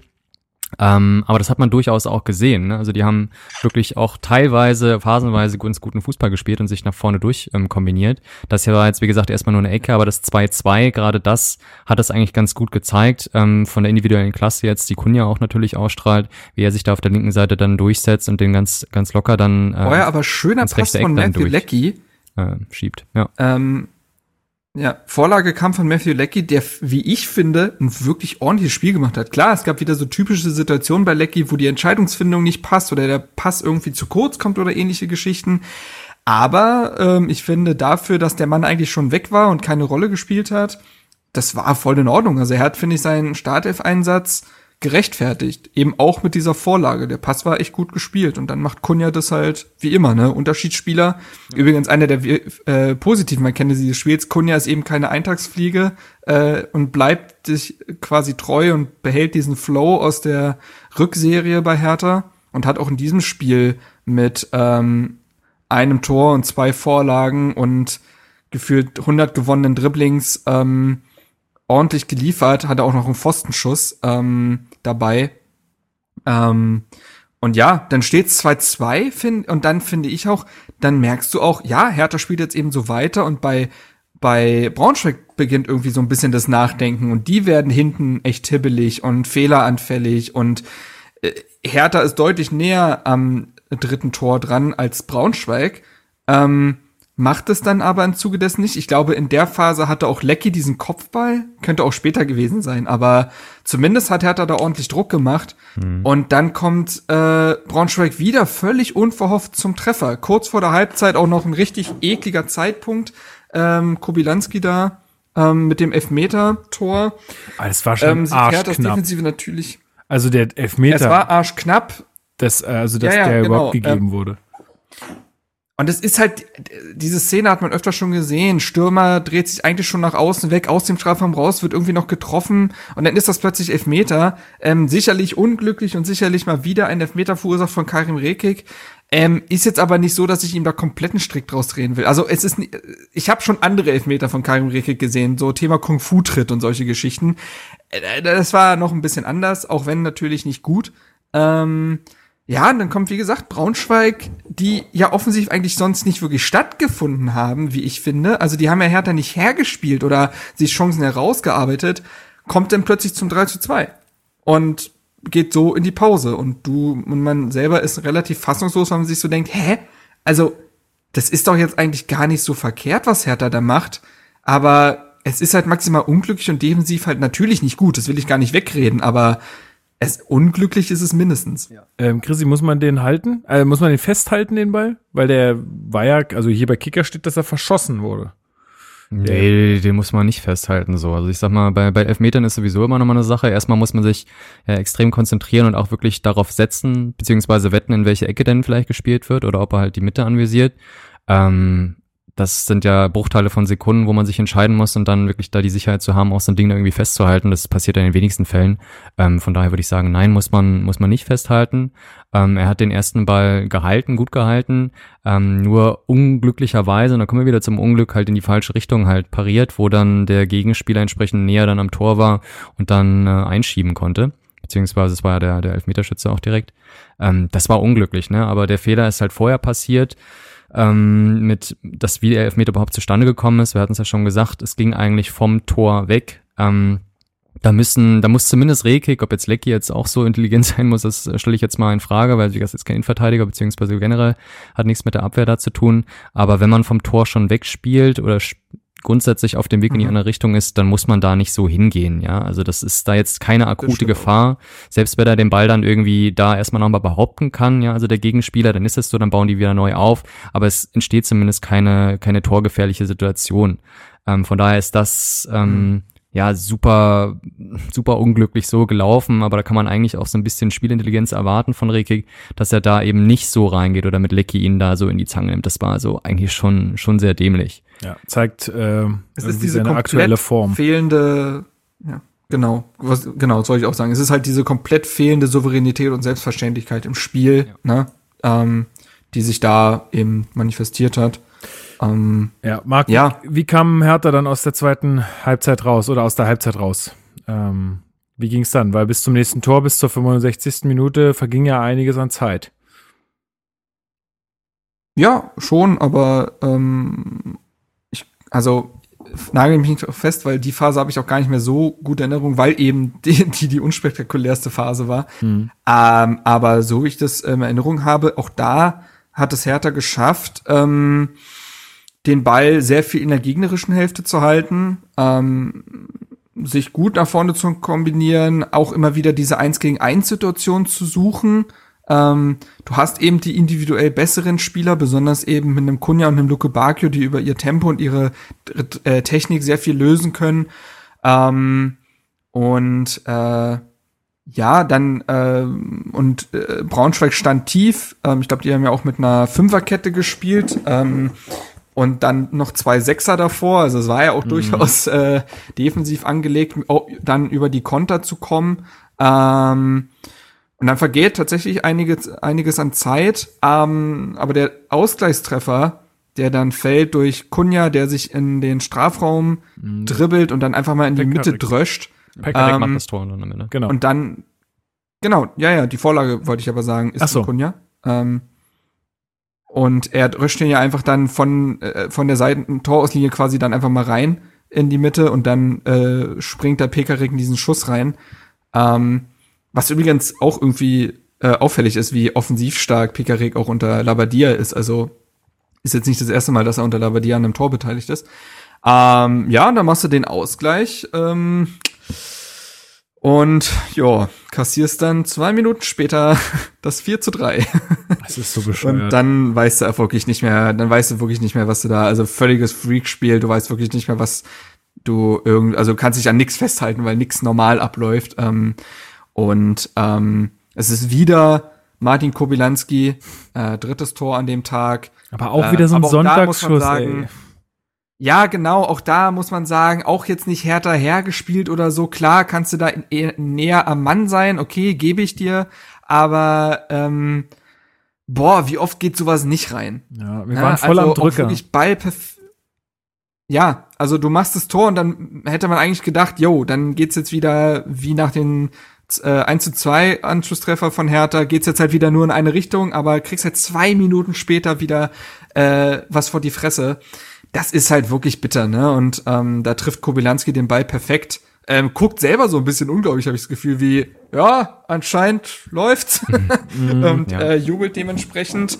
Und es lief ja wirklich, weil sechs Minuten später, und da würde ich dann sagen, sprechen wir wirklich mal von einem Abwehrfehler oder einem Defensivfehler, äh, weil die Abstimmung zwischen Stark und Scholo nicht gepasst hat, äh, sprechen wir von Eigenverschulden, aber dieses 4 zu 3 sehr bitter. Also genau, du darfst halt dann nicht das 5-3 auch kassieren. Ja. Das ist halt wirklich dann, das, das ist dann grob fahrlässig und schlecht. Das auch nicht, genau. Aber ich finde, das 4 zu 3 ist eigentlich das beste Beispiel für unsere jetzige Situation. Ähm, wir können das 3-2 auch nehmen, aber auch eben das 4 zu 3, also dass man nach einem eigentlichen Ausgleich dann direkt wieder eine Antwort von dem Gegner bekommt und sich da übertölpeln lässt und da wieder in Rückstand gerät. Ähm, das ist eigentlich die Problematik, die wir jetzt eingangs schon erwähnt hatten, und zwar das Fehlen eines richtigen Führungsspielers, ja, eines Spielers, der nach so einem Ausgleich äh, die Mannschaft entweder beruhigt oder auch weiter nach vorne pusht, ähm, einen Ball vielleicht dann auch mal hält aber einfach solche Situationen überhaupt nicht ähm, zulässt. sondern da vielleicht auch irgendwie mal das Foul sucht, vorher irgendwie von mir aus am Mittelkreis, nimmt dann halt die gelbe Karte mit, aber verhindert dann einfach den, den Gegenzug und auch diese, diese schnelle Antwort quasi von, von Braunschweig jetzt in diesem konkreten Fall. Das heißt, ähm, klar gab es individuelle Fehler von der Innenverteidigung oder generell von der Verteidigung, das war, ähm, ja, also passt so ein bisschen zu der Situation. Aber was wirklich der entscheidende Grund ist, warum wir dieses Spiel verloren haben, aus meiner Sicht war eben diese fehlende Kommunikation, die Absprache auf dem Platz, dass es keinen gab, der die Leute so ein bisschen richtig gestellt hat, ähm, der gesagt hat, wo es dann eigentlich lang geht, wie man sich verhält, der das Spiel vielleicht auch mal beruhigt in der richtigen Situation.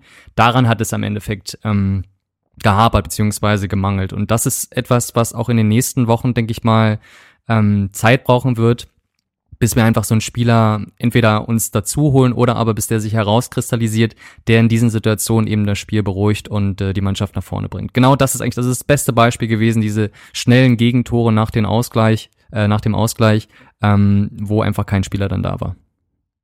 Das, das stimmt. Also ähm, auch da dann vielleicht, also was halt problematisch war, die Innenverteidigung war auch so, sehr oft ent, entblößt, weil auch das gesamte Verteidigen gegen den Ball nicht gut genug war. Also ich spreche da vor allem von dem Sechserraum. Ich finde, mit Ball hat das äh, Lucas Toussaint sehr in Ordnung gemacht. Ähm, einige Sachen gut, wirklich gut gemacht und Ansätze gezeigt, wo es mit ihm hingehen kann. Eben jemand, der für Strategie steht, für Stabilität, der einer Mannschaft irgendwie eine Struktur gibt, der Seiten verlagert, der anspielbar ist. Gegen den Ball wiederum war das noch sehr wild und ist sehr oft verschwunden. Auch Maxi Mittelstädt hat dann mit dieser Rolle auch gefremdelt dann gegen den Ball.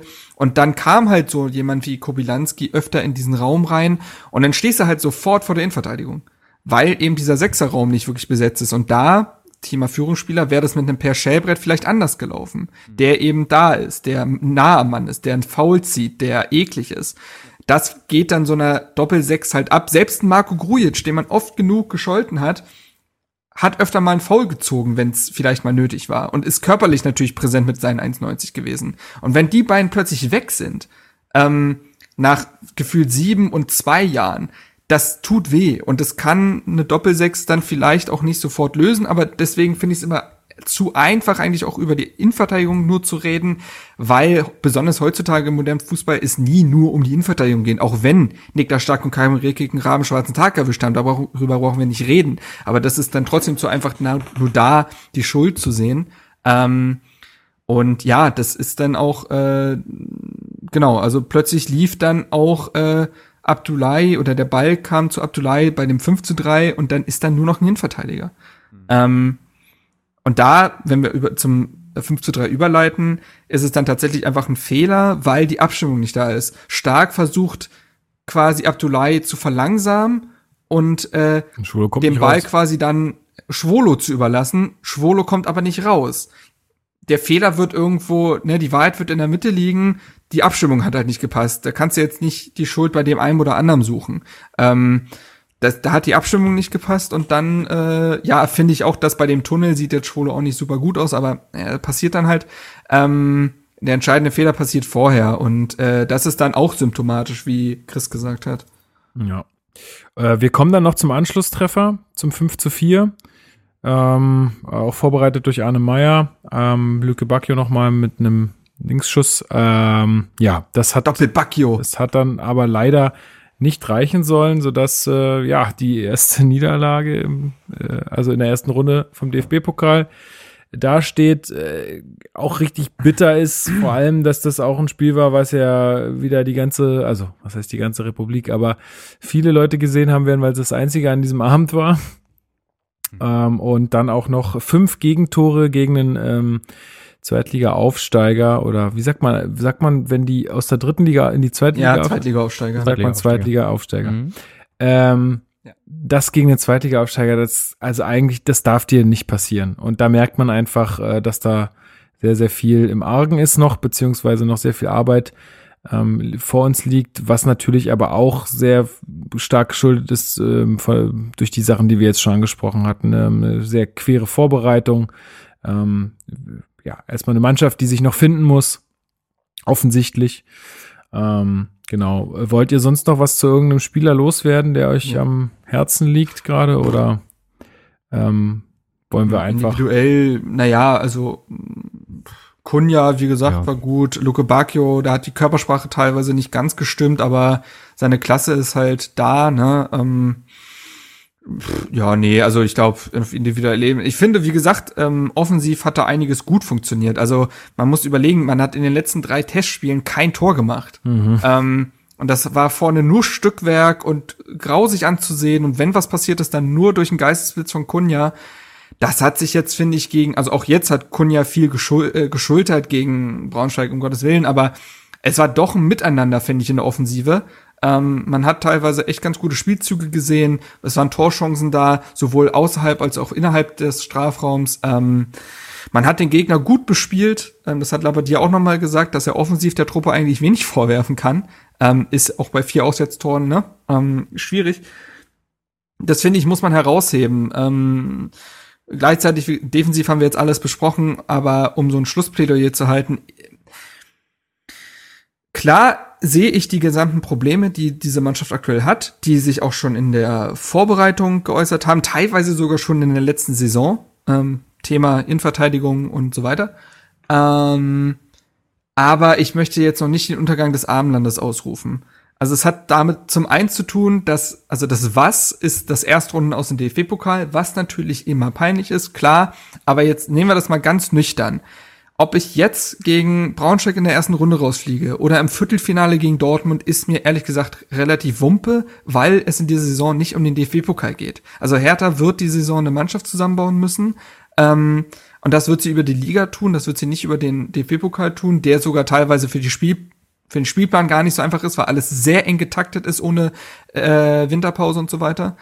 Ähm, ganz ehrlich, jetzt besonders in Corona-Zeiten ja, ich brauchte, also klar wäre es schön gewesen, weiterzukommen. Ich will das jetzt nicht opportunistisch kleinreden, aber äh, mir, also in mir stirbt jetzt nichts, weil man in der ersten Runde des DFB-Pokals rausfliegt. Das zum einen und das Wie ist natürlich zu diskutieren, aber ich finde, die Mannschaft hat Herz bewiesen, die Mannschaft hat sich immer wieder zurückgekämpft, ist nicht zusammengeklappt, ähm, hat offensiv vieles richtig gemacht. Ähm, so. Und allen anderen anderen Sachen die andere Probleme waren schon offengelegt und an denen kann man arbeiten und das wird sich in den nächsten Wochen und Monaten, glaube ich, auch verbessern. Plus einige Transfers haben auch noch nicht funktioniert. Das kommt nämlich auch dazu, ähm, die der Mannschaft sicherlich helfen werden und hätten helfen können in dem Spiel. Ähm, das will ich dazu sagen. Deswegen bin ich da ehrlich gesagt, ich verstehe die Aufregung nicht ganz. Also viele sehen ja richtig schwarz und das kann ich ehrlich gesagt nicht verstehen, auch wenn man natürlich skeptisch sein darf. Ja, aber niemand, also die meisten Leute äh, sind da auch gar nicht so Anspruch, also die haben gar nicht den Anspruch wie du, das irgendwie so nüchtern zu sehen, sondern die wollen dann auch einfach diese Emotionen haben. Und ich finde, das ist jetzt nach so nach so einem Auftakt äh, und nach den Testspielen jetzt auch nicht unverständlich, dass man so reagiert im ersten Moment. Klar, mhm. auch wenn du mit denen reden würdest, wenn man sagt, hey, pass mal auf, sieht es mal so und so und deswegen äh, machen wir ja diesen Podcast dass, dass, dass dann man dann auch viele Leute vielleicht noch ein bisschen ja. beruhigen kann wieder. Ähm, aber klar, also klar, verloren ist noch nichts, ne? Am Ende zählt, was bei der Bundesliga rauskommt. Äh, ich glaube auch, dass das ist im Pokal, ja, ist ja eh immer sehr schwierig und da kann eh immer alles passieren. Also deswegen ähm, mache ich mir da jetzt auch noch keine Sorgen. Wichtig wird jetzt halt, äh, wie der Saisonstart gegen Bremen und Frankfurt verläuft. Es sind leider einfach all, keine guten Vorzeichen. Das ist halt, glaube ich, das, das große Problem. Ich glaube, niemand ist jetzt so richtig mega traurig, dass man ausgeschieden ist, sondern es geht halt eher darum, wie, wie ist also was, womit, womit kann man rechnen jetzt zum Bundesliga-Start? Und das sieht halt einfach nicht gut aus.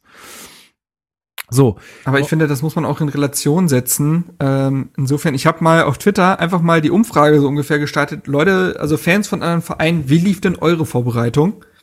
Und die lief bei quasi keinem Verein gut. Ja. Also, ähm, ja, aber da wird hast, aber da alle doch, Vereine haben würden doch alle immer sagen, da da gab's dies und da gab's dies. Also ich meine, die, die anderen Vereine haben halt ihre ersten Runden im Pokal gewonnen, die meisten. Also ich weiß nicht, ob das jetzt irgendwie eine Ja, aber das ist die Mannschaft jetzt nur an diesem, an diesem Pokalspiel zu messen, ist halt Quatsch. Nein. Ähm, und wie gesagt, und, und die schlechte Stimmung rührt ja auch schon aus der Vorbereitung heraus. Und da muss man sagen, wie gesagt, äh, um das mal in, äh, ins Verhältnis zu setzen, bei fast keiner Mannschaft ist die Vorbereitung gut gelaufen. Ähm, viele Mannschaften haben genau dieselben Probleme gehabt wie Hertha.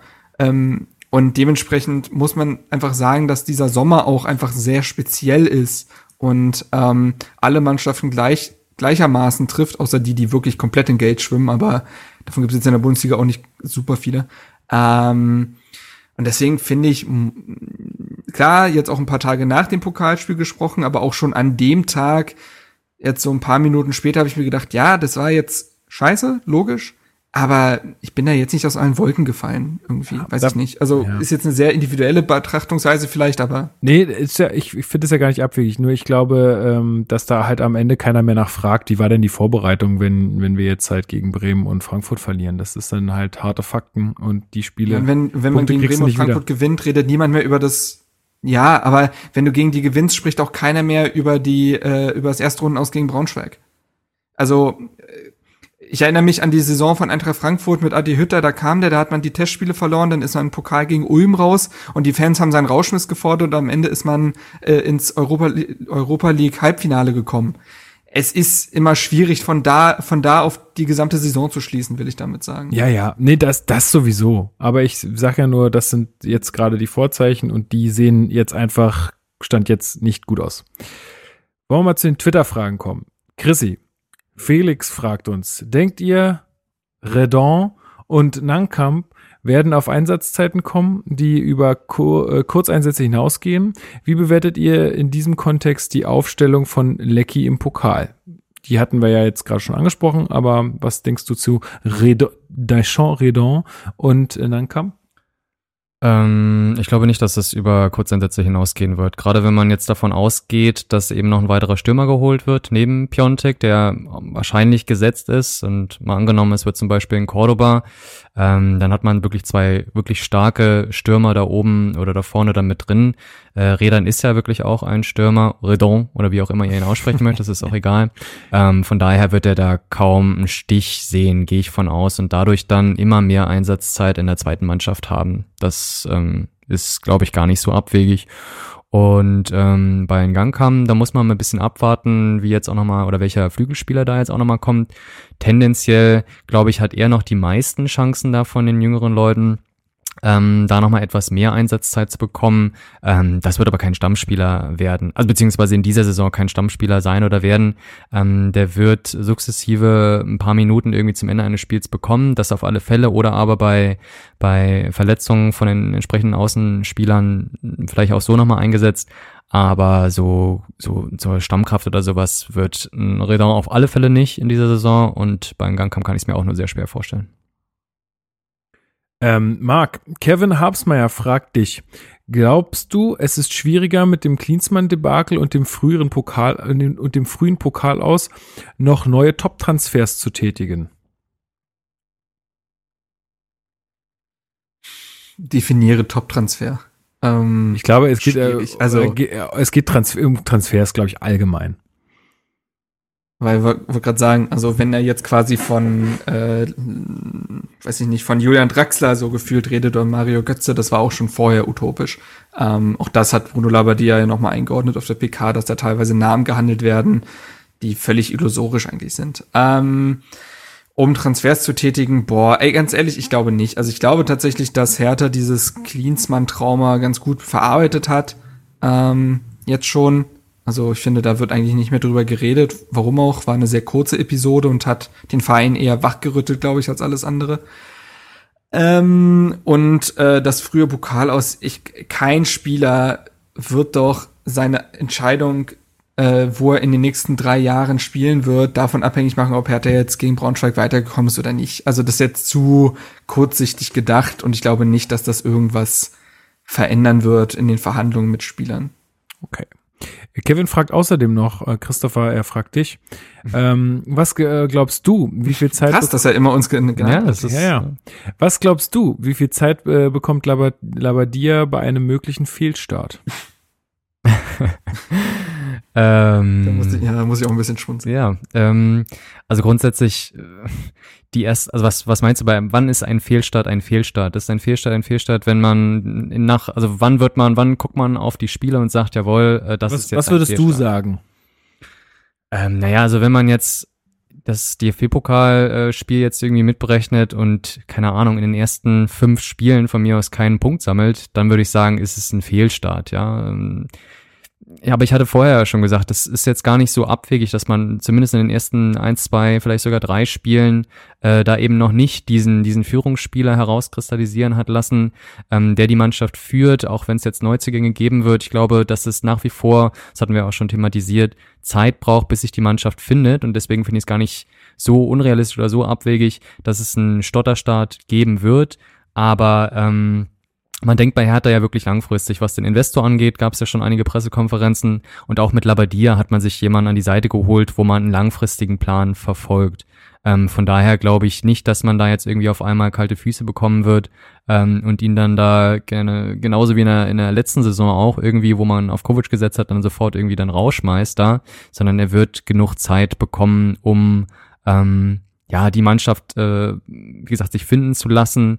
Ähm, und wenn es dann wirklich, wenn alle Gegebenheiten dann da sind und wirklich auch die Mannschaft Zeit hatte, sich zu, zu finden, ähm, dann kann man, glaube ich, nochmal ganz anders auf die Sache gucken. Aber also die, der wird jetzt in den ersten zehn Spielen, auch wenn es negativ läuft und ganz negativ läuft, ähm, ja, da jetzt nicht rausfliegen. Ja. Marc, ähm, äh, Marco Grimm fragt dich, wo sind für dich noch Planstellen im Kader offen? Ja, also ich sehe jetzt mal die Cordoba-Personalie als abgeschlossen an. Ähm, jetzt einfach schon mal voraus. Sag ja, mal, also Marc, ihr habt das also, zuerst gehört. Richtig, exklusiv. Nein, aber ich habe jetzt auch gerade noch mal gelesen, ähm, wir können ja über Cordoba äh, gleich noch mal reden. Ich glaube, das findet bestimmt noch mal statt, die Frage. Okay, rede ich jetzt drüber. Ähm, also, Planstelle Stürmer ist damit geschlossen, ähm, weil John Cordoba nach Berlin wechseln wird. Ähm, die Bild hat schon berichtet, ähm, wird morgen den Medizincheck absolvieren, ähm, wird bis 2024 unterschreiben und 15 Millionen kosten. Dazu muss man aber auch sagen, dass ähm, da noch etwas verrechnet wird. Und zwar wird gleichzeitig André Duda nach ähm, Köln wechseln, im Tausch quasi. Es gibt da unterschiedliche Zahlen, aber die bewegen sich zwischen 7 und 8,5 Millionen. Äh, das ist quasi der Wert, der dann ähm, André Duda zugerechnet wird. Und das wird miteinander verrechnet. Das heißt, ähm, André Duda wird dann nach Köln wechseln, ähm, wird Hertha verlassen. Ähm, das ist, denke ich mal, auch folgerichtig, weil André Duda bis auf die eine starke Saison, die vor allem ja auch eine starke Hinrunde war, ähm, den Erwartungen hinterhergehinkt ist, auch bei Norwich sich nicht wirklich beweisen konnte und anscheinend sich auch in der Vorbereitung nicht so aufgedrängt hat, als dass jetzt Labadia sagt, mit dem muss ich unbedingt planen. Also eigentlich möchte Labadia eh ein 4-3-3 spielen, da gibt's diese Zehnerposition von Duda gar nicht. Und wenn man mit einem Zehner spielt in einem 4-2-3-1, dann ist es Kunja. Ähm, bedeutet, jetzt André Duda für so eine Summe abzugeben, ähm, und das halt mit dem Stürmer zu verrechnen, ist halt klug, weil es nur Gewinner gibt. Cordoba will Köln verlassen, das heißt, Köln kriegt ein, ver, verliert zwar einen Leistungsträger, aber immer, immerhin jemand, der, der auch gehen will. Ähm, Berlin bekommt seinen wuchtigen, ballsicheren äh, Stürmer, der genau diesem Typ entspricht, den Labadia haben will. Ähm, Cordoba ne, kriegt seinen Wechselwunsch und André Duda wird wieder wichtig für den Verein, weil bei Köln ja Uth gegangen ist und die kriegen Uth nicht. Das heißt, Duda rückt in diese Rolle und kann das eigentlich auch sofort ausfüllen. Ähm, so, das damit besprochen und ich persönlich begrüße den äh, Transfer deswegen auch sehr. Ich glaube, dass Cordoba eines der Puzzleteile ist, das Hertha noch gebraucht hat. Die anderen Puzzleteile, um zu der Frage überzuleiten, ähm, sehe ich auch auf jeden Fall im zentralen Mittelfeld. Ähm, und äh, links offensiv, rechts offensiv, zumindest halt ein offensiver Flügelspieler. Also ähm, im zentralen Mittelfeld, wie gesagt, es sind, es sind Per Schellbrett und Marco Grujic weggebrochen. Ähm, das muss die Mannschaft auffangen. Welcher Spielertyp genau das sein sollte, es geht wahrscheinlich in so eine Grujic, McKenny-Richtung, also irgendjemand, der zwar körperlich was mitbringt und defensiv denken kann, der aber ein Spiel eher antreibt. Ähm, dahingehend wüsste ich jetzt nicht welchen Namen, aber da würde ich mir auf jeden Fall auch noch jemanden wünschen. Ich glaube, das wäre wichtig. Ähm, auch weil Askar Sibar noch lange ausfällt und ein Arne Meyer, denke ich mal, lange brauchen wird, um noch mal richtig anzugreifen. Der ist jetzt nicht auf dem Punkt da. Und auf der anderen Seite brauchst du halt noch einen offensiven Flügelspieler, weil wenn Matthew Leckie spielt, der eigentlich sogar schon einen Wechselwunsch hat und abgeschrieben ist, ist das schon ein Zeichen dafür, dass es dünn besiedelt ist. Luke Bacchio hat mal Aussetzer. Derosun ist immer noch jetzt nicht nach zwei Jahren konstant.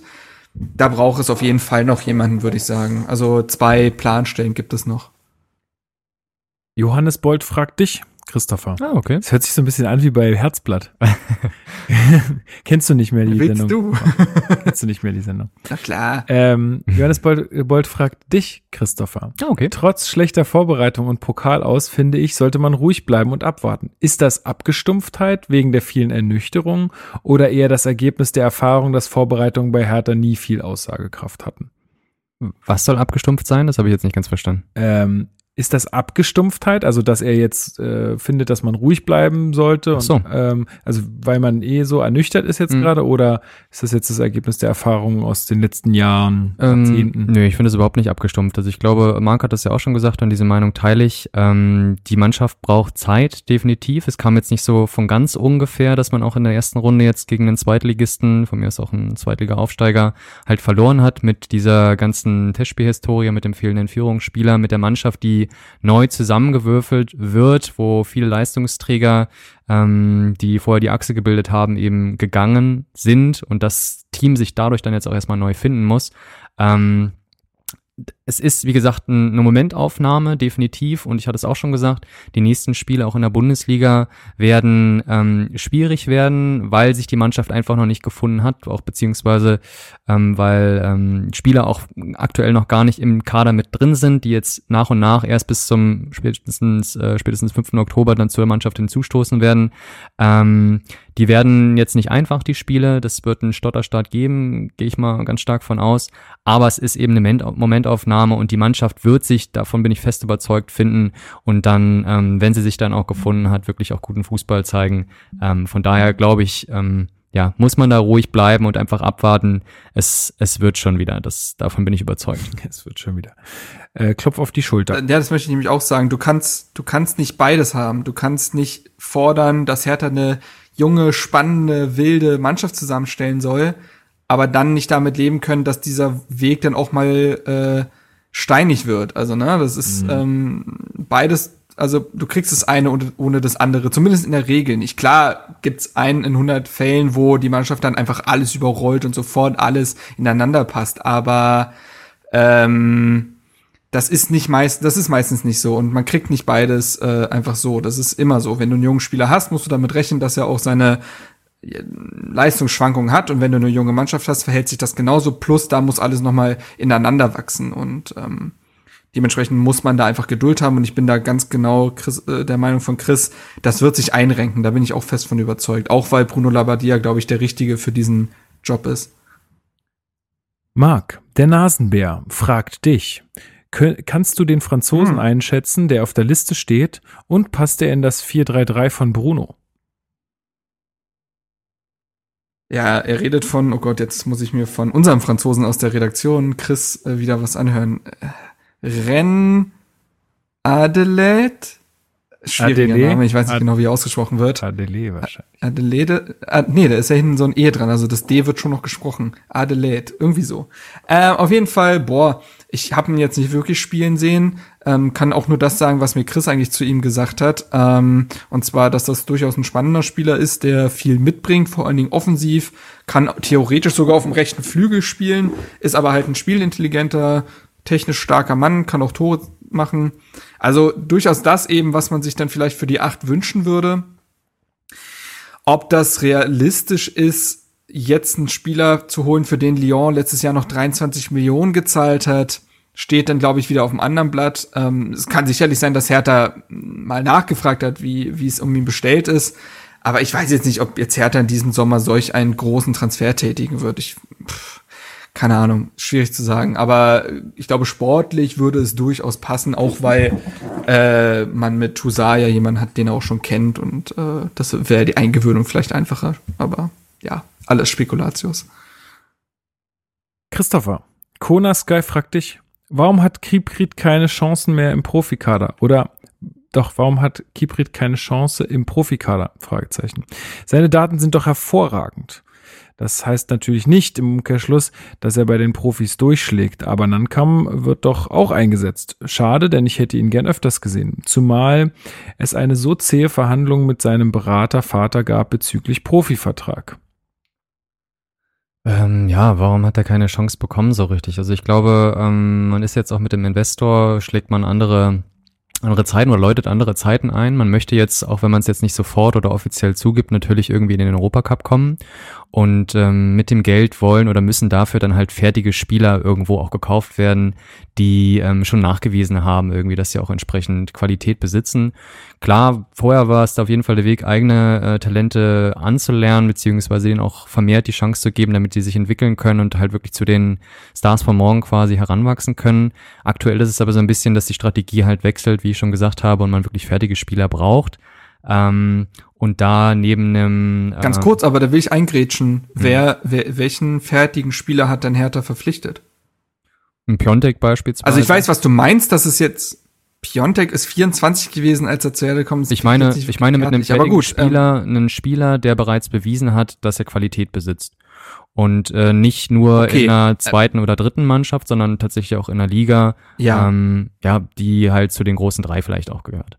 Und da ist jetzt, wenn man das jetzt okay. vergleicht. Also hätte ich Piontek, anders definiert, deswegen muss ich kurz. Nö, kein äh, Problem. Da ist jetzt zum Beispiel auch die Konkurrenz jetzt mit so einem Piontek und äh, vermutlich eben den Cordoba ähm, einfach zu groß, als dass man dann, dann sagt, okay, wir haben so viel Geld jetzt investiert für diese beiden Stürmer, wir ähm, setzen stattdessen doch einfach lieber auf einen Eingewächs, der quasi für null irgendwie in der zweiten Mannschaft halt sehr gute Leistung gebracht hat, aber so ansonsten einfach noch keine Qualität nachgewiesen hat. Das ist, glaube ich, so der Punkt, warum er da jetzt keine richtige Chance bekommen hat und auch nicht mehr werden, äh, beziehungsweise nicht mehr bekommen wird, weil er ist ja jetzt auch gewechselt. Ähm, das ist so ein bisschen diese, diese, diese Strategieänderung, die dahinter steht. Aber Nico Köppen merkt auch an, wir haben ja noch die Möglichkeit, ihn auch zurückzuholen. Sollte er jetzt bei Uerding übergeil spielen, dann ähm, kann man ihn ja auch noch zurückkaufen. Sollte das passieren, was ich auch nicht glaube. Ähm, Marc, Jomaro fragt dich, welche Rolle spielt Piontek in der Kaderplanung von Hertha? Fehlkauf oder Zukunftsversprechen? Ja, also Fehlkauf, dafür ist es sicherlich zu früh. Ähm, ja, Piontek ist schon eine mm, schwierige Personalie, weil im Winter gekommen, da hat sich anscheinend ein Fenster geöffnet, eben ihn zu holen, weil bei Mailand fast aussortiert, aber ein Stürmer, der es eben schon bewiesen hat, dass er es kann. Stück weit wahrscheinlich auch so ein Kompromisstransfer für Klinsmann gewesen, der irgendwie diesen Mittelweg hat zwischen, ja, er ist noch 24, er ist nicht ganz fertig, er passt zum Hertha-Weg, andererseits irgendwie der Name, einen Namen müssen wir unbedingt haben. Ähm, und dann war das halt Piontek, bei dem irgendwie sich die Konditionen halt gepasst haben in dem Winter. Da war aber eben Labadia noch nicht Trainer und man muss halt sagen, es war schon interessant, dass zum einen halt Labadia jetzt in der letzten Rückrunde dann auf Ibišević gesetzt hat, der, wo es zumindest absehbar war, dass ähm, der Vertrag nicht verlängert wird ähm, und Piontek ja eigentlich die langfristige Lösung sein wird. Äh, da war Piontek ja meist nur Joker oder hat gespielt, wenn Ibišević nicht konnte. Er hat es jetzt gar nicht unbedingt schlecht gemacht, aber man hat schon gemerkt, äh, mit Ibišević wird Labadia wärmer und Jetzt auch in der Vorbereitung hat Labadia äh, Piontek öfter ja kritisiert, wäre zu viel, weil er hat auch gesagt, dass Piontek gut arbeitet, aber dass viele Dinge einfach spielerisch noch nicht passen, wie man sich das vorstellt. Ähm, das hat er öfter öffentlich gesagt und ähm, Piontek hat auch irgendwie nicht ganz reingefunden in der Vorbereitung. Klar, dann kommt die Länderspielpause hinzu, jetzt dieses verpasste Pokalspiel.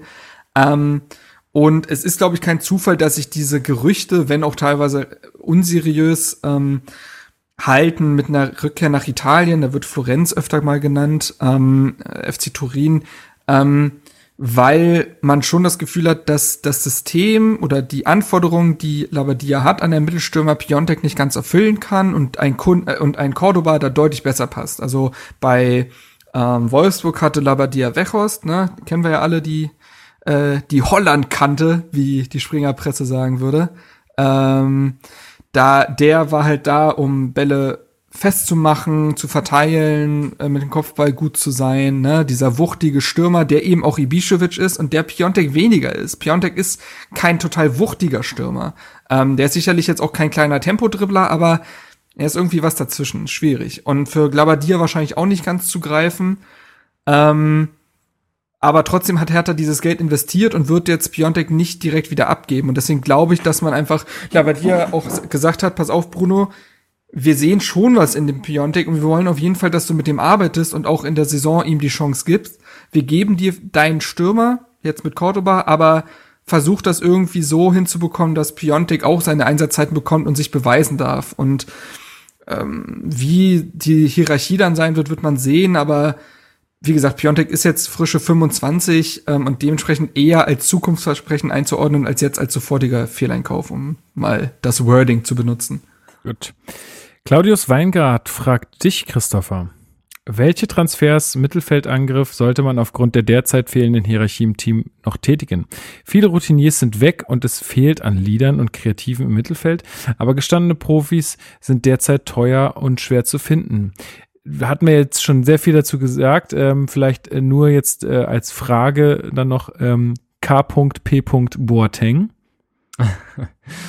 ähm, ja, lustig. Ähm, ja, ich, ich hatte es ja selber bei Twitter mal irgendwie nochmal irgendwie so mitgetwittert und hatte gesagt, okay, wir haben wirklich ein Problem irgendwie, was Führungsspieler angeht. Wäre dann Kevin Bro Prince Boateng vielleicht doch irgendwie jemand, der den da so ein bisschen Beine machen könnte, wo ich mir dann aber auch gefragt hätte äh, oder gefragt habe, wo er Platz hätte tatsächlich bei uns im System, bei uns im Kader. Ähm, bin da auch relativ schnell dann zu der Erkenntnis gekommen, dass das mal so gar keinen Sinn macht. Ähm, von daher glaube ich nicht, dass Kevin Prince Boateng zu uns kommen wird, auch wenn es sicherlich ein Spieler wäre, der ähm, eine Mannschaft durchaus führen könnte, beziehungsweise auch einfach so Impulse geben kann, wo sich so eine Mannschaft dran aufziehen kann. Ähm, ja, aber halte ich für unrealistisch, der wird nicht kommen und, und ehrlich gesagt äh, kann ich mir auch nicht vorstellen, dass er in irgendeiner Form da einen Platz finden würde im Kader. Ja, also dann äh, fragt Saschko, ähm, die Frage lese ich jetzt einfach vor, weil ich glaube, die haben, da haben wir schon äh, viel von beantwortet. Wie findet ihr die Kaderplanung an sich? Man hat leider das Gefühl, dass alle Wintertransfers auf Wunsch von Klinsmann kamen. Nun passen Spieler nicht in Labadiers Konzept und müssen, obwohl viel Geld, äh, obwohl für viel Geld verpflichtet, wohl künftig als Ersatz fungieren. Piontek Askasibar, äh, Fragezeichen. Ich denke, dazu haben wir schon relativ viel gesagt. Ähm, ja, Marc, vielleicht glaubst du, dass das jetzt irgendwie nur auf, auf, aufs Klinsmann aus, aus, aus der Warte herauskam oder ähm, hat man da vielleicht ein bisschen langfristiger gedacht? Ich finde, das sind alles lange, also es sind ja vier Spieler zu dem Zeitpunkt verpflichtet worden. Ähm, Luca Toussaint, der jetzt erst gekommen ist und der jetzt 23 ist, also der ist ganz klar langfristig äh, ein Spieler mit langfristiger Perspektive. Santiago Ascasibar ist 23, ähm, hatte einfach das große Pech, dass er sich, ähm, dass er noch keine Minute gefühlt und äh, Lavadier gespielt hat. Ich glaube zwei Minuten gegen Hoffenheim im ersten Spiel. Dann hat er sich äh, diese Fußverletzung zugezogen und die hat er sich ja jetzt noch mal zugezogen ähm, in der Vorbereitung. Also auch da sofort raus, hat glaube ich ein Testspiel gemacht oder so. Deswegen ist die Personal ja auch noch mal auch gesondert zu bewerten. Kunja ist eingeschlagen wie eine Bombe. Und äh, Piontek haben wir gerade drüber geredet. Also ich finde, das ist jetzt nicht so, dass dieser Transferwinter als gescheitert angesehen werden darf. Dann äh, spannende Frage von L. Thema Stadioneröffnung für Fans. Glaubt ihr an Wettbewerbsnachteile für Clubs beispielsweise aus NRW oder Bayern gegenüber Leipzig oder Bremen? Würdet ihr wieder zu Heimspielen gehen, trotz der nur 4000 erlaubten Zuschauer? Also zum ersten Teil der Frage ist, denke ich, noch zu sagen, dass es halt, ähm, dass die Corona-Politik ja Ländersache ist ähm, was bedeuten würde, weil es in NRW und Bayern natürlich sehr viele Fälle gibt, weil es auch die bevölkerungsreichsten Bundesländer sind, äh, dass die da eine andere Politik fahren als jetzt zum Beispiel äh, in den Regionen ähm, um Sachsen, äh, um, um Leipzig und Bremen. Ähm, Genau, ähm, ja, würdet, also Christopher, würdest du das für einen Wettbewerbsnachteil halten, wenn da in den Stadien mehr los ist? Ähm, ich halte das gar nicht für so ganz ausgeschlossen. Also ich, ich kritisiere das definitiv, dass es da kein einheitliches äh, Konzept gibt, wo man halt in jedes Stadion wirklich gleich viele Leute ähm, reinlässt, wobei ich auf einer anderen Seite dann auch durchaus verstehen kann, dass es da Unterschiede gibt, so von der Größe her und so und auch von der ähm, von den Verkehrsanbindungen, wie das jetzt auch zu handeln ist.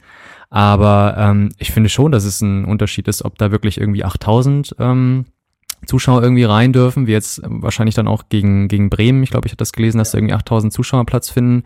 Und ich hatte auch parallel jetzt mal während des DFB-Pokals mal zum Beispiel mal so in die Konferenz ähm, reingeschaut und dabei mitbekommen, welche Stimmung zum Beispiel in Rostock gegen Stuttgart also das war ja völlig ähm, verrückt. los war. Also das ist schon ein deutlich, auch wenn Rostock das Spiel am Ende jetzt verloren hat, ist es schon durchaus ein Unterschied, ob man mit einer Unterstützung von von mir aus auch nur 8000 Fans in so ein Spiel reingeht oder halt mit 500, ja, wie es jetzt bei uns jetzt der Fall war. Ähm, von daher kann das die eine oder andere Mannschaft pushen. Ähm, Gerade so, wenn ich so beispielsweise an so Mannschaften wie Union denke oder sowas, die ja eigentlich extrem von so einer Stimmung ähm, leben und auch mit dieser ähm, mit diesem kleinen Stadion, wo alles sowieso dann nochmal akustisch ein bisschen stärker ausgeprägt ist, durchaus ähm, ja einfach besser irgendwie ist als in einem großen Olympiastadion, wo irgendwie die gleiche Anzahl an Zuschauern irgendwie drin sitzt. Ähm, von daher, ja, es ist, glaube ich, muss man das ein bisschen im, im Auge behalten wegen Wettbewerbsverzerrung ähm, beziehungsweise auch die Unterschiede. Ob ich mir selber vorstellen könnte, in so ein Stadion reinzugehen? Ähm, nein, definitiv nicht. Also dafür ist mir die Stimmung dann doch irgendwie zu weit ähm, entfernt. Auf der einen Seite irgendwie als in einem vollen Stadion und auf der anderen Seite kann ich es mir jetzt auch aus, aus ähm, gesundheitlichen Gründen jetzt auch noch nicht vorstellen mit den ganzen Anfahrtswegen und so. Ähm, das glaube ich, das braucht noch Zeit, bis das wieder ähm, ja normal normale Dinge irgendwie beziehungsweise normale Abläufe dann hat. Gut, ähm, dann ähm, gibt noch eine Frage. Saschko, deine eine Frage mit Matthias Reim überspringe ich jetzt mal. Er wollte wissen, ähm, weil irgendwie hat Matthias Reim vor langer Zeit mein Hertha-Lied gesungen, in dem es heißt, deine Waffe ist die Stärke, wenn es drauf ankommt, du zu sein. Was er damit meinte. Ähm, tja, es ist, glaube ich, so ein bisschen. Ich will äh, keinen Reim draus machen. Nee, drauf machen heißt es. Aber egal, ja, ähm, weiß ich. Weiß ich auch ehrlich gesagt nicht. Ich glaube, ähm, das musst du dann vielleicht mal Matthias Reim fragen. Hat der Twitter? Bestimmt hat der Twitter. Der ist so, der ist so am Puls der Zeit. Ähm, Nasenbär fragt dich, Marc. Vielleicht äh, kurze, knappe Antworten jetzt einfach aufgrund der vorangeschrittenen Zeit, weil die Fragen sind jetzt wirklich, das sind mhm. teilweise Fässer, da können wir noch eine halbe Stunde drüber reden. Ähm, und was sollte das, also was sollte das Ziel eines Clubs sein, der über 350 Millionen von einem Investor bekommt? Mir ist das viel zu defensiv, damit erhärtet man den Status quo nur, meine Meinung. Ambitionierte Ziele kann ich bei Hertha, den Verantwortlichen, nicht erkennen. Geld ist erstmal Geld, ne? Also der wirklich, das ist ein sehr plakativer Satz, aber Geld schießt eben wirklich keine Tore. Also zumal es sind ja nicht 350 Millionen in den Kader geflossen. Hertha hat ja nicht plötzlich eine Champions League Mannschaft da stehen und das wird mir immer oft vergessen, besonders von der Außensicht her, wenn man Hertha so objektiv, also so ganz oberflächlich betrachtet. Dieser Kader hat immer noch, ich sag mal, weltliche Probleme also wir haben ja drüber geredet, die gesamte Folge, was die Probleme sind. Und das hat dann nicht viel mit Geld zu tun. Und besonders in diesem Transfersommer wird schwierig. Labadi hat's gesagt, viele Mannschaften wollen ihre Spiele auch gar nicht abgeben und den Kader eher zusammenhalten, weil sie selber nicht investieren können. Und das macht's für eine Mannschaft, die einen Umbruch hat und die Spieler braucht, auch schwierig. Deswegen wäre es jetzt vollkommener Unsinn, zu, äh, als Verantwortlicher zu sagen, ja, nee, wir werden jetzt, also, nee, Champions League peilen wir die Saison schon an, weil wir haben ja dieses Geld bekommen. Das ist weltfremd und ich glaube, man tut gut daran, trotzdem weiterhin, ja, also geerdet da ranzugehen. Also, wie gesagt, der Kader hat seine Probleme und daran ändert auch die Investition in dem Sinne jetzt nichts. Also klar machen die Dinge einfacher, aber äh, um es kurz und knackig zu halten, ich finde es nicht zu defensiv formuliert, ähm, weil aufgrund dieser gesamten Folge, die Folge erklärt es, glaube ich, ganz gut. Ähm, Hauptstadtbube fragt dich, Christopher. Ähm, Frage an die Glaskugel, also an dich. Hat Niklas Stark noch, äh, hat Niklas Stark noch eine Zukunft bei Hertha? Das hattest du ja auch schon so ein bisschen beantwortet, ne? Ja. Also ja, hat er durchaus. Er ist jetzt nach wie vor noch in einem Formloch oder in einem Leistungsloch. Formloch sagt man, glaube ich, nicht, aber ähm, ich würde ihn nicht abschreiben. Der hat noch Perspektive bei uns. Genau. Jesse BSC hat uns gefragt, Kapitänsfrage, eure Einschätzung. Ich glaube, da hatten wir auch schon äh, drüber gesprochen. Trotzdem vielen Dank für diese Frage. Es ist ja immer gut, wenn ihr da auch Fragen stellt, weil wir manche Sachen ja auch einfach äh, vielleicht dann vergessen haben oder so, aber seid uns nicht böse, wenn wir es jetzt alles nochmal wiederholen. Außerdem kommt das nicht so gut an bei den iTunes-Rezensionen. Ähm, die Spaßbremse fragt dich, Marc, welche Rolle wird Arne Friedrich diese Saison spielen? Wird dort im Hintergrund bereits an einem Nachfolger von Preetz gearbeitet? Auf allen Transferfotos ist er plötzlich neben Preetz zu sehen. Naja, wäre auch komisch, wenn er das nicht wäre als Sportdirektor, würde ich mal sagen. Also der hat ja die, die, mit den Deals auch zu tun. Ähm, ja, nee, weiß ich nicht. Also, ähm, ich glaube, es wurde schon von Arne Friedrich auch verneint, ähm, dieses Thema direkter Nachfolger zu werden oder ähnliches. Ich glaube, er muss sich gerade selber überhaupt noch finden und rausfinden, ob er Bock auf so einen Job hat. Er probiert sich da jetzt das erste Mal aus. Ähm, die langfristige Perspektive, weiß ich nicht. Also kann ich so nicht sagen. Er wird eine Rolle spielen als Sportdirektor, alles andere wäre Quatsch. Ähm, und ich glaube, er tut diesen Verein auch gut, auch als weiteres Ohr für die Mannschaft ähm, als Aushängeschild ähm, und dementsprechend ist das als positiv zu bewerten, durch die Personalie. Bei allem anderen steckt man jetzt nicht genug drin.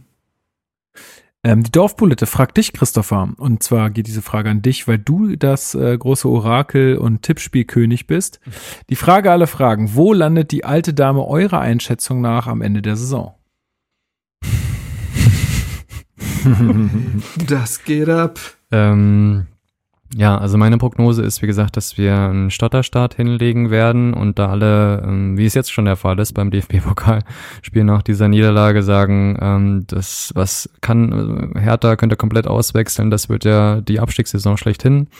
Ähm, ich glaube, dass man sich fangen wird, auch, äh, dass sich die Mannschaft grundsätzlich finden wird, sich Spieler herauskristallisieren werden, die diese Mannschaft dann auch leiten und führen werden und man ähm, ja sich auf jeden Fall verbessert. Ich sag sogar, dass wir ähm, Platz sieben aufwärts schaffen. Also dass wir, dass wir uns qualifizieren für den Europacup. Das ist die die wirkliche Glaskugel, ja. Also von ja. daher. Ja, ist das okay. ist äh, mein Ich habe heute meine, ich habe heute die Bundesliga-Tabelle getippt und auch da ist Hertha auf Platz sieben gelandet. Also ich ja, halte das genauso wie du. Ähm, ja, dazu vielleicht auch noch ähm, eine kleine Empfehlung beziehungsweise ein kleiner Aufruf unter www.krake-paul.de. Ähm, Felix, unser Community-Mitglied, hat äh, da ein Tippspiel gebaut, wo es auch schon eine ähm, Hertha-Base-Gruppe gibt. Ähm, könnt ihr euch mit eurem Twitter-Handle anmelden oder mit verschiedenen anderen Diensten. Ähm, da ist es aktuell in unserer Tippgruppe so, dass Hertha auch auf ähm, Platz 6 getippt wird. Also würde am Ende der Saison auf Platz 6 landen, laut dieser Tabelle, die hier aufgeführt wird. Der Durchschnitt, die durchschnittliche Platzierung für Hertha, die getippt wurde, wäre 7. Also es würde sich mit eurer, ähm, mit eurer Prognose so ein bisschen decken. Ähm, ja, auf 1 ist erwartbar Bayern. Ne, Gibt es hier irgendeine Überraschung? Nö, nicht so richtig. Nö, gar nicht. Also aus meiner Sicht gibt es gar keine Überraschung. Wie gesagt, guckt da mal rein, krake-paul.de äh, meldet euch da an, könnt da noch ein bisschen äh, mittippen bei der ähm, oder eure, eure Bundesliga-Prognose mal abgeben und dann gucken wir vielleicht noch mal, noch bis zum 18. ist es möglich, heute haben wir den 14., also seid da schnell und ähm, ja, dann gucken wir im nächsten Podcast noch mal rein, wie sich das auch verändert hat. Also und seid wenn ihr schon angemeldet seid, dann ist es auch noch möglich, euren Tipp noch mal zu ändern nach dem ersten, nee, nee, nach dem ersten Saisonspiel. Wann ist Freitag? Was ist Freitag für ein Tag? Nee, noch vor, ach so, die, die, die, die, ähm, Tippabgabe endet vor dem ersten Saisonspiel, klar. Also bis jetzt ist noch äh, möglich, euren Tipp zu ändern. Dann bin ich mal gespannt, wo wir da landen danach. So, nächste Frage. Ähm, Marcelinho hat äh, noch mal gefragt, äh, nee, sorry, Marco Linho hat noch mal gefragt äh, nach so. dem ähm, nach der Rolle des Wortführers oder des Leitwolfs. Haben wir, denke ich, auch schon viel drüber gesprochen. Äh, Marc, du hattest die Frage von Norbert Kava ähm, beantwortet, der fragt Piontek oder Cordoba. Ähm, welcher Spieler passt besser ins System von Bruno und wieso wird es wohl doch Cordoba sein? Hm. Saschko würde noch ähm, deine Meinung zu Dilrosun ähm, interessieren, der jetzt in seinem dritten Profijahr ist und ähm, seiner Meinung nach so ein bisschen in der mhm. Entwicklung stagniert und die Konkurrenz auf dem Flügel wird durch Neuzugänge jetzt auch nicht geringer. Ja, ähm, das stimmt. Ähm, sicherlich ist es ein Jahr, in dem sich Dilrosun jetzt beweisen muss, ähm, besonders in, ähm, in Bezug auf Konstanz. Sein erstes Jahr war natürlich insofern schwierig, weil erstes Profijahr, dann Raketenstart hingelegt, dann aber auch wirklich schwer verletzt und äh, lange ausgefallen. Und jetzt im letzten Jahr hatte er sicherlich auch wie viele andere Spieler das Problem mit den vielen Trainerwechseln und so weiter. Hat aber in einigen Spielen, ich erwähne Paderborn und Köln, gezeigt, was der Mann kann, auch gegen Düsseldorf beispielsweise. Also da, ohne Frage steckt sehr, sehr, sehr, sehr viel Talent und Potenzial in ihm, aber sicherlich ist es in diesem Jahr an ihm, äh, diese Leistung mal zu stabilisieren und ähm, noch ein größerer Faktor bei Hertha zu werden und ähm, ja, sich aufzudrängen, so dass der Gegner, so dass der Trainer nicht mehr sagen kann, ja, woran bin ich denn jetzt bei ihm, sondern sagen kann, ja, Döresund spielt, logisch. Ähm, da muss er hinkommen.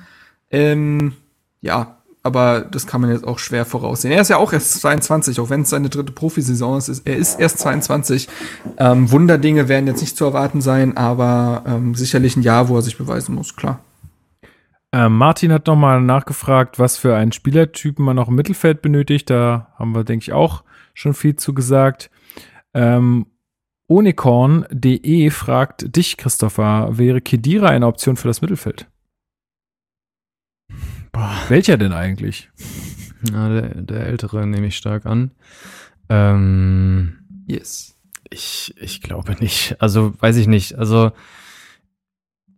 also diese, wie alt ist der jetzt? Der ist auch schon über 30 oder sowas, ne? Also ja locker. Kurzfristig. ist 33, glaube ich. Eben, es ist ja auch nichts mit Perspektive. Ne? Also selbst wenn es kurzfristig irgendwie helfen würde, da irgendwie einen Führungsspieler zu haben, der zweifelsohne ist, braucht man nicht drüber diskutieren. Hast du aber äh, ganz kurzfristig auch wieder das Problem, dass du einen neuen brauchst. Also so. Irgendwie. Einmal das genau und dann ist halt auch die ja, Frage. Ja, genau das ist genau das ist es ja.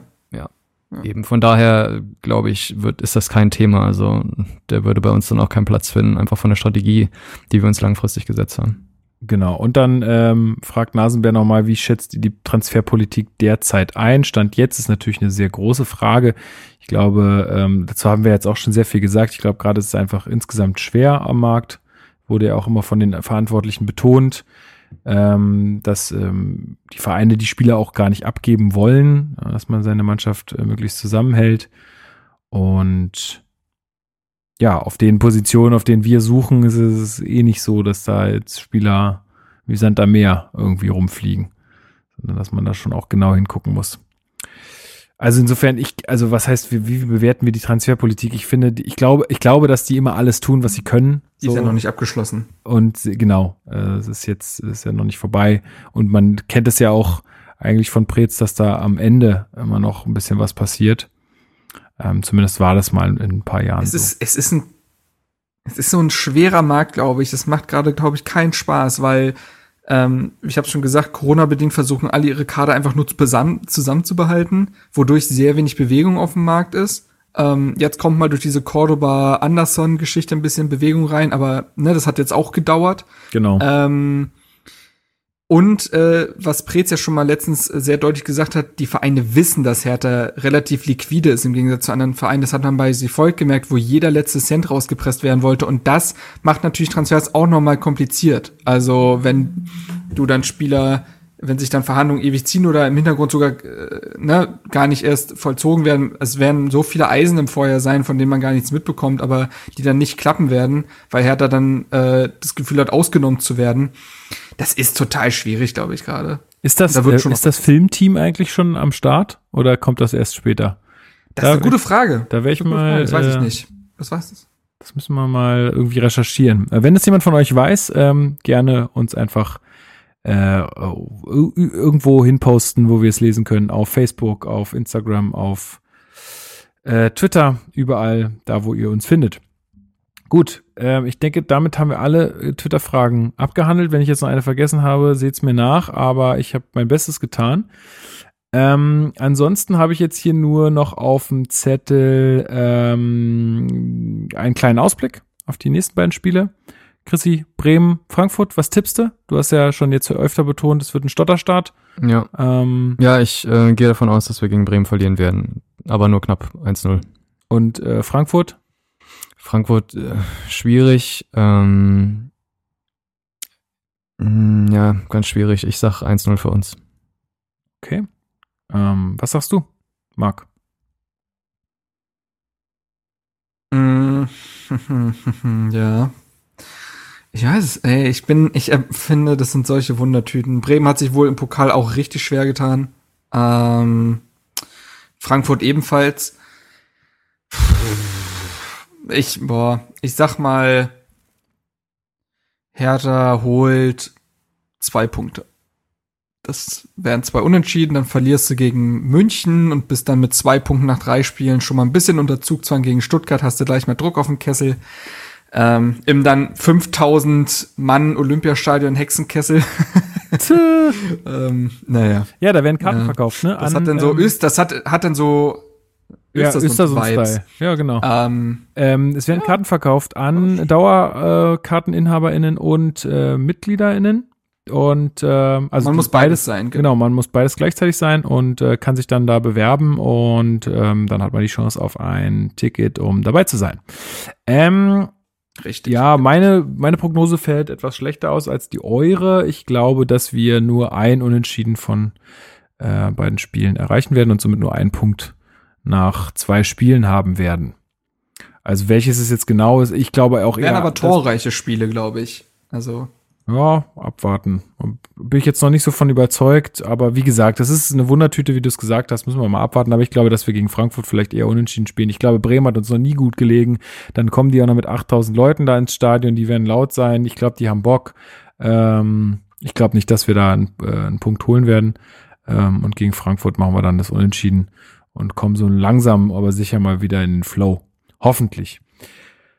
Gut, dann erstmal vielen, vielen Dank auch nochmal an alle, die bei Twitter mitgemacht haben. Äh, vielen, vielen Dank an alle, die das hier hören und äh, an alle, die uns iTunes-Rezensionen schreiben oder uns irgendwo bewerten, wo man das machen kann. Ich weiß es ehrlich gesagt gar nicht, wo man das überall kann, aber ähm, es ist sicherlich immer gut für uns. Ähm, das hilft uns auf jeden Fall immer. Ähm, sagt's weiter, dass es diesen Podcast gibt, wenn er euch gefällt. Und ähm, ja, wir freuen uns, wenn ihr auch das nächste Mal wieder eure Fragen oder einfach auch nur Statements. Es müssen auch nicht immer nur Fragen sein. Also wenn ihr einfach mal zu irgendeinem Thema was loswerden wollt, könnt ihr das auch einfach mal machen. Ähm, wir lesen das gerne vor und wenn uns das dann äh, irgendwie beschäftigt oder wenn es irgendein Thema aufmacht, dann diskutieren wir natürlich auch drüber. Ja, ansonsten ähm, danke ich dir, Christopher, dass du äh, den Weg hier hinher ähm, gefunden hast. Wir müssen jetzt hier mal lüften, Corona-technisch. Ne? Und ähm, dann ähm, danke ich dir auch, Marc, dass du so steht, äh, stetig an meiner Seite bist. Jetzt wieder alle zwei Wochen, ne? Ja, ich freue mich. Ich mich auch. Ich freue mich wirklich. Ähm, ich bin gespannt, was die Saison so für uns bereithält. Und ja, vielen Dank an alle Hörerinnen und Hörer. Und dann hören wir uns äh, wahrscheinlich ähm, nach den Spielen gegen Bremen und Frankfurt wieder. Und ich sage damit äh, eine gute Nacht, einen guten Tag oder was auch immer. Bis denn. Haut rein. Haut rein. An dem schönen Strand der Spree, dort spielt Hertha BSC, der Berlin.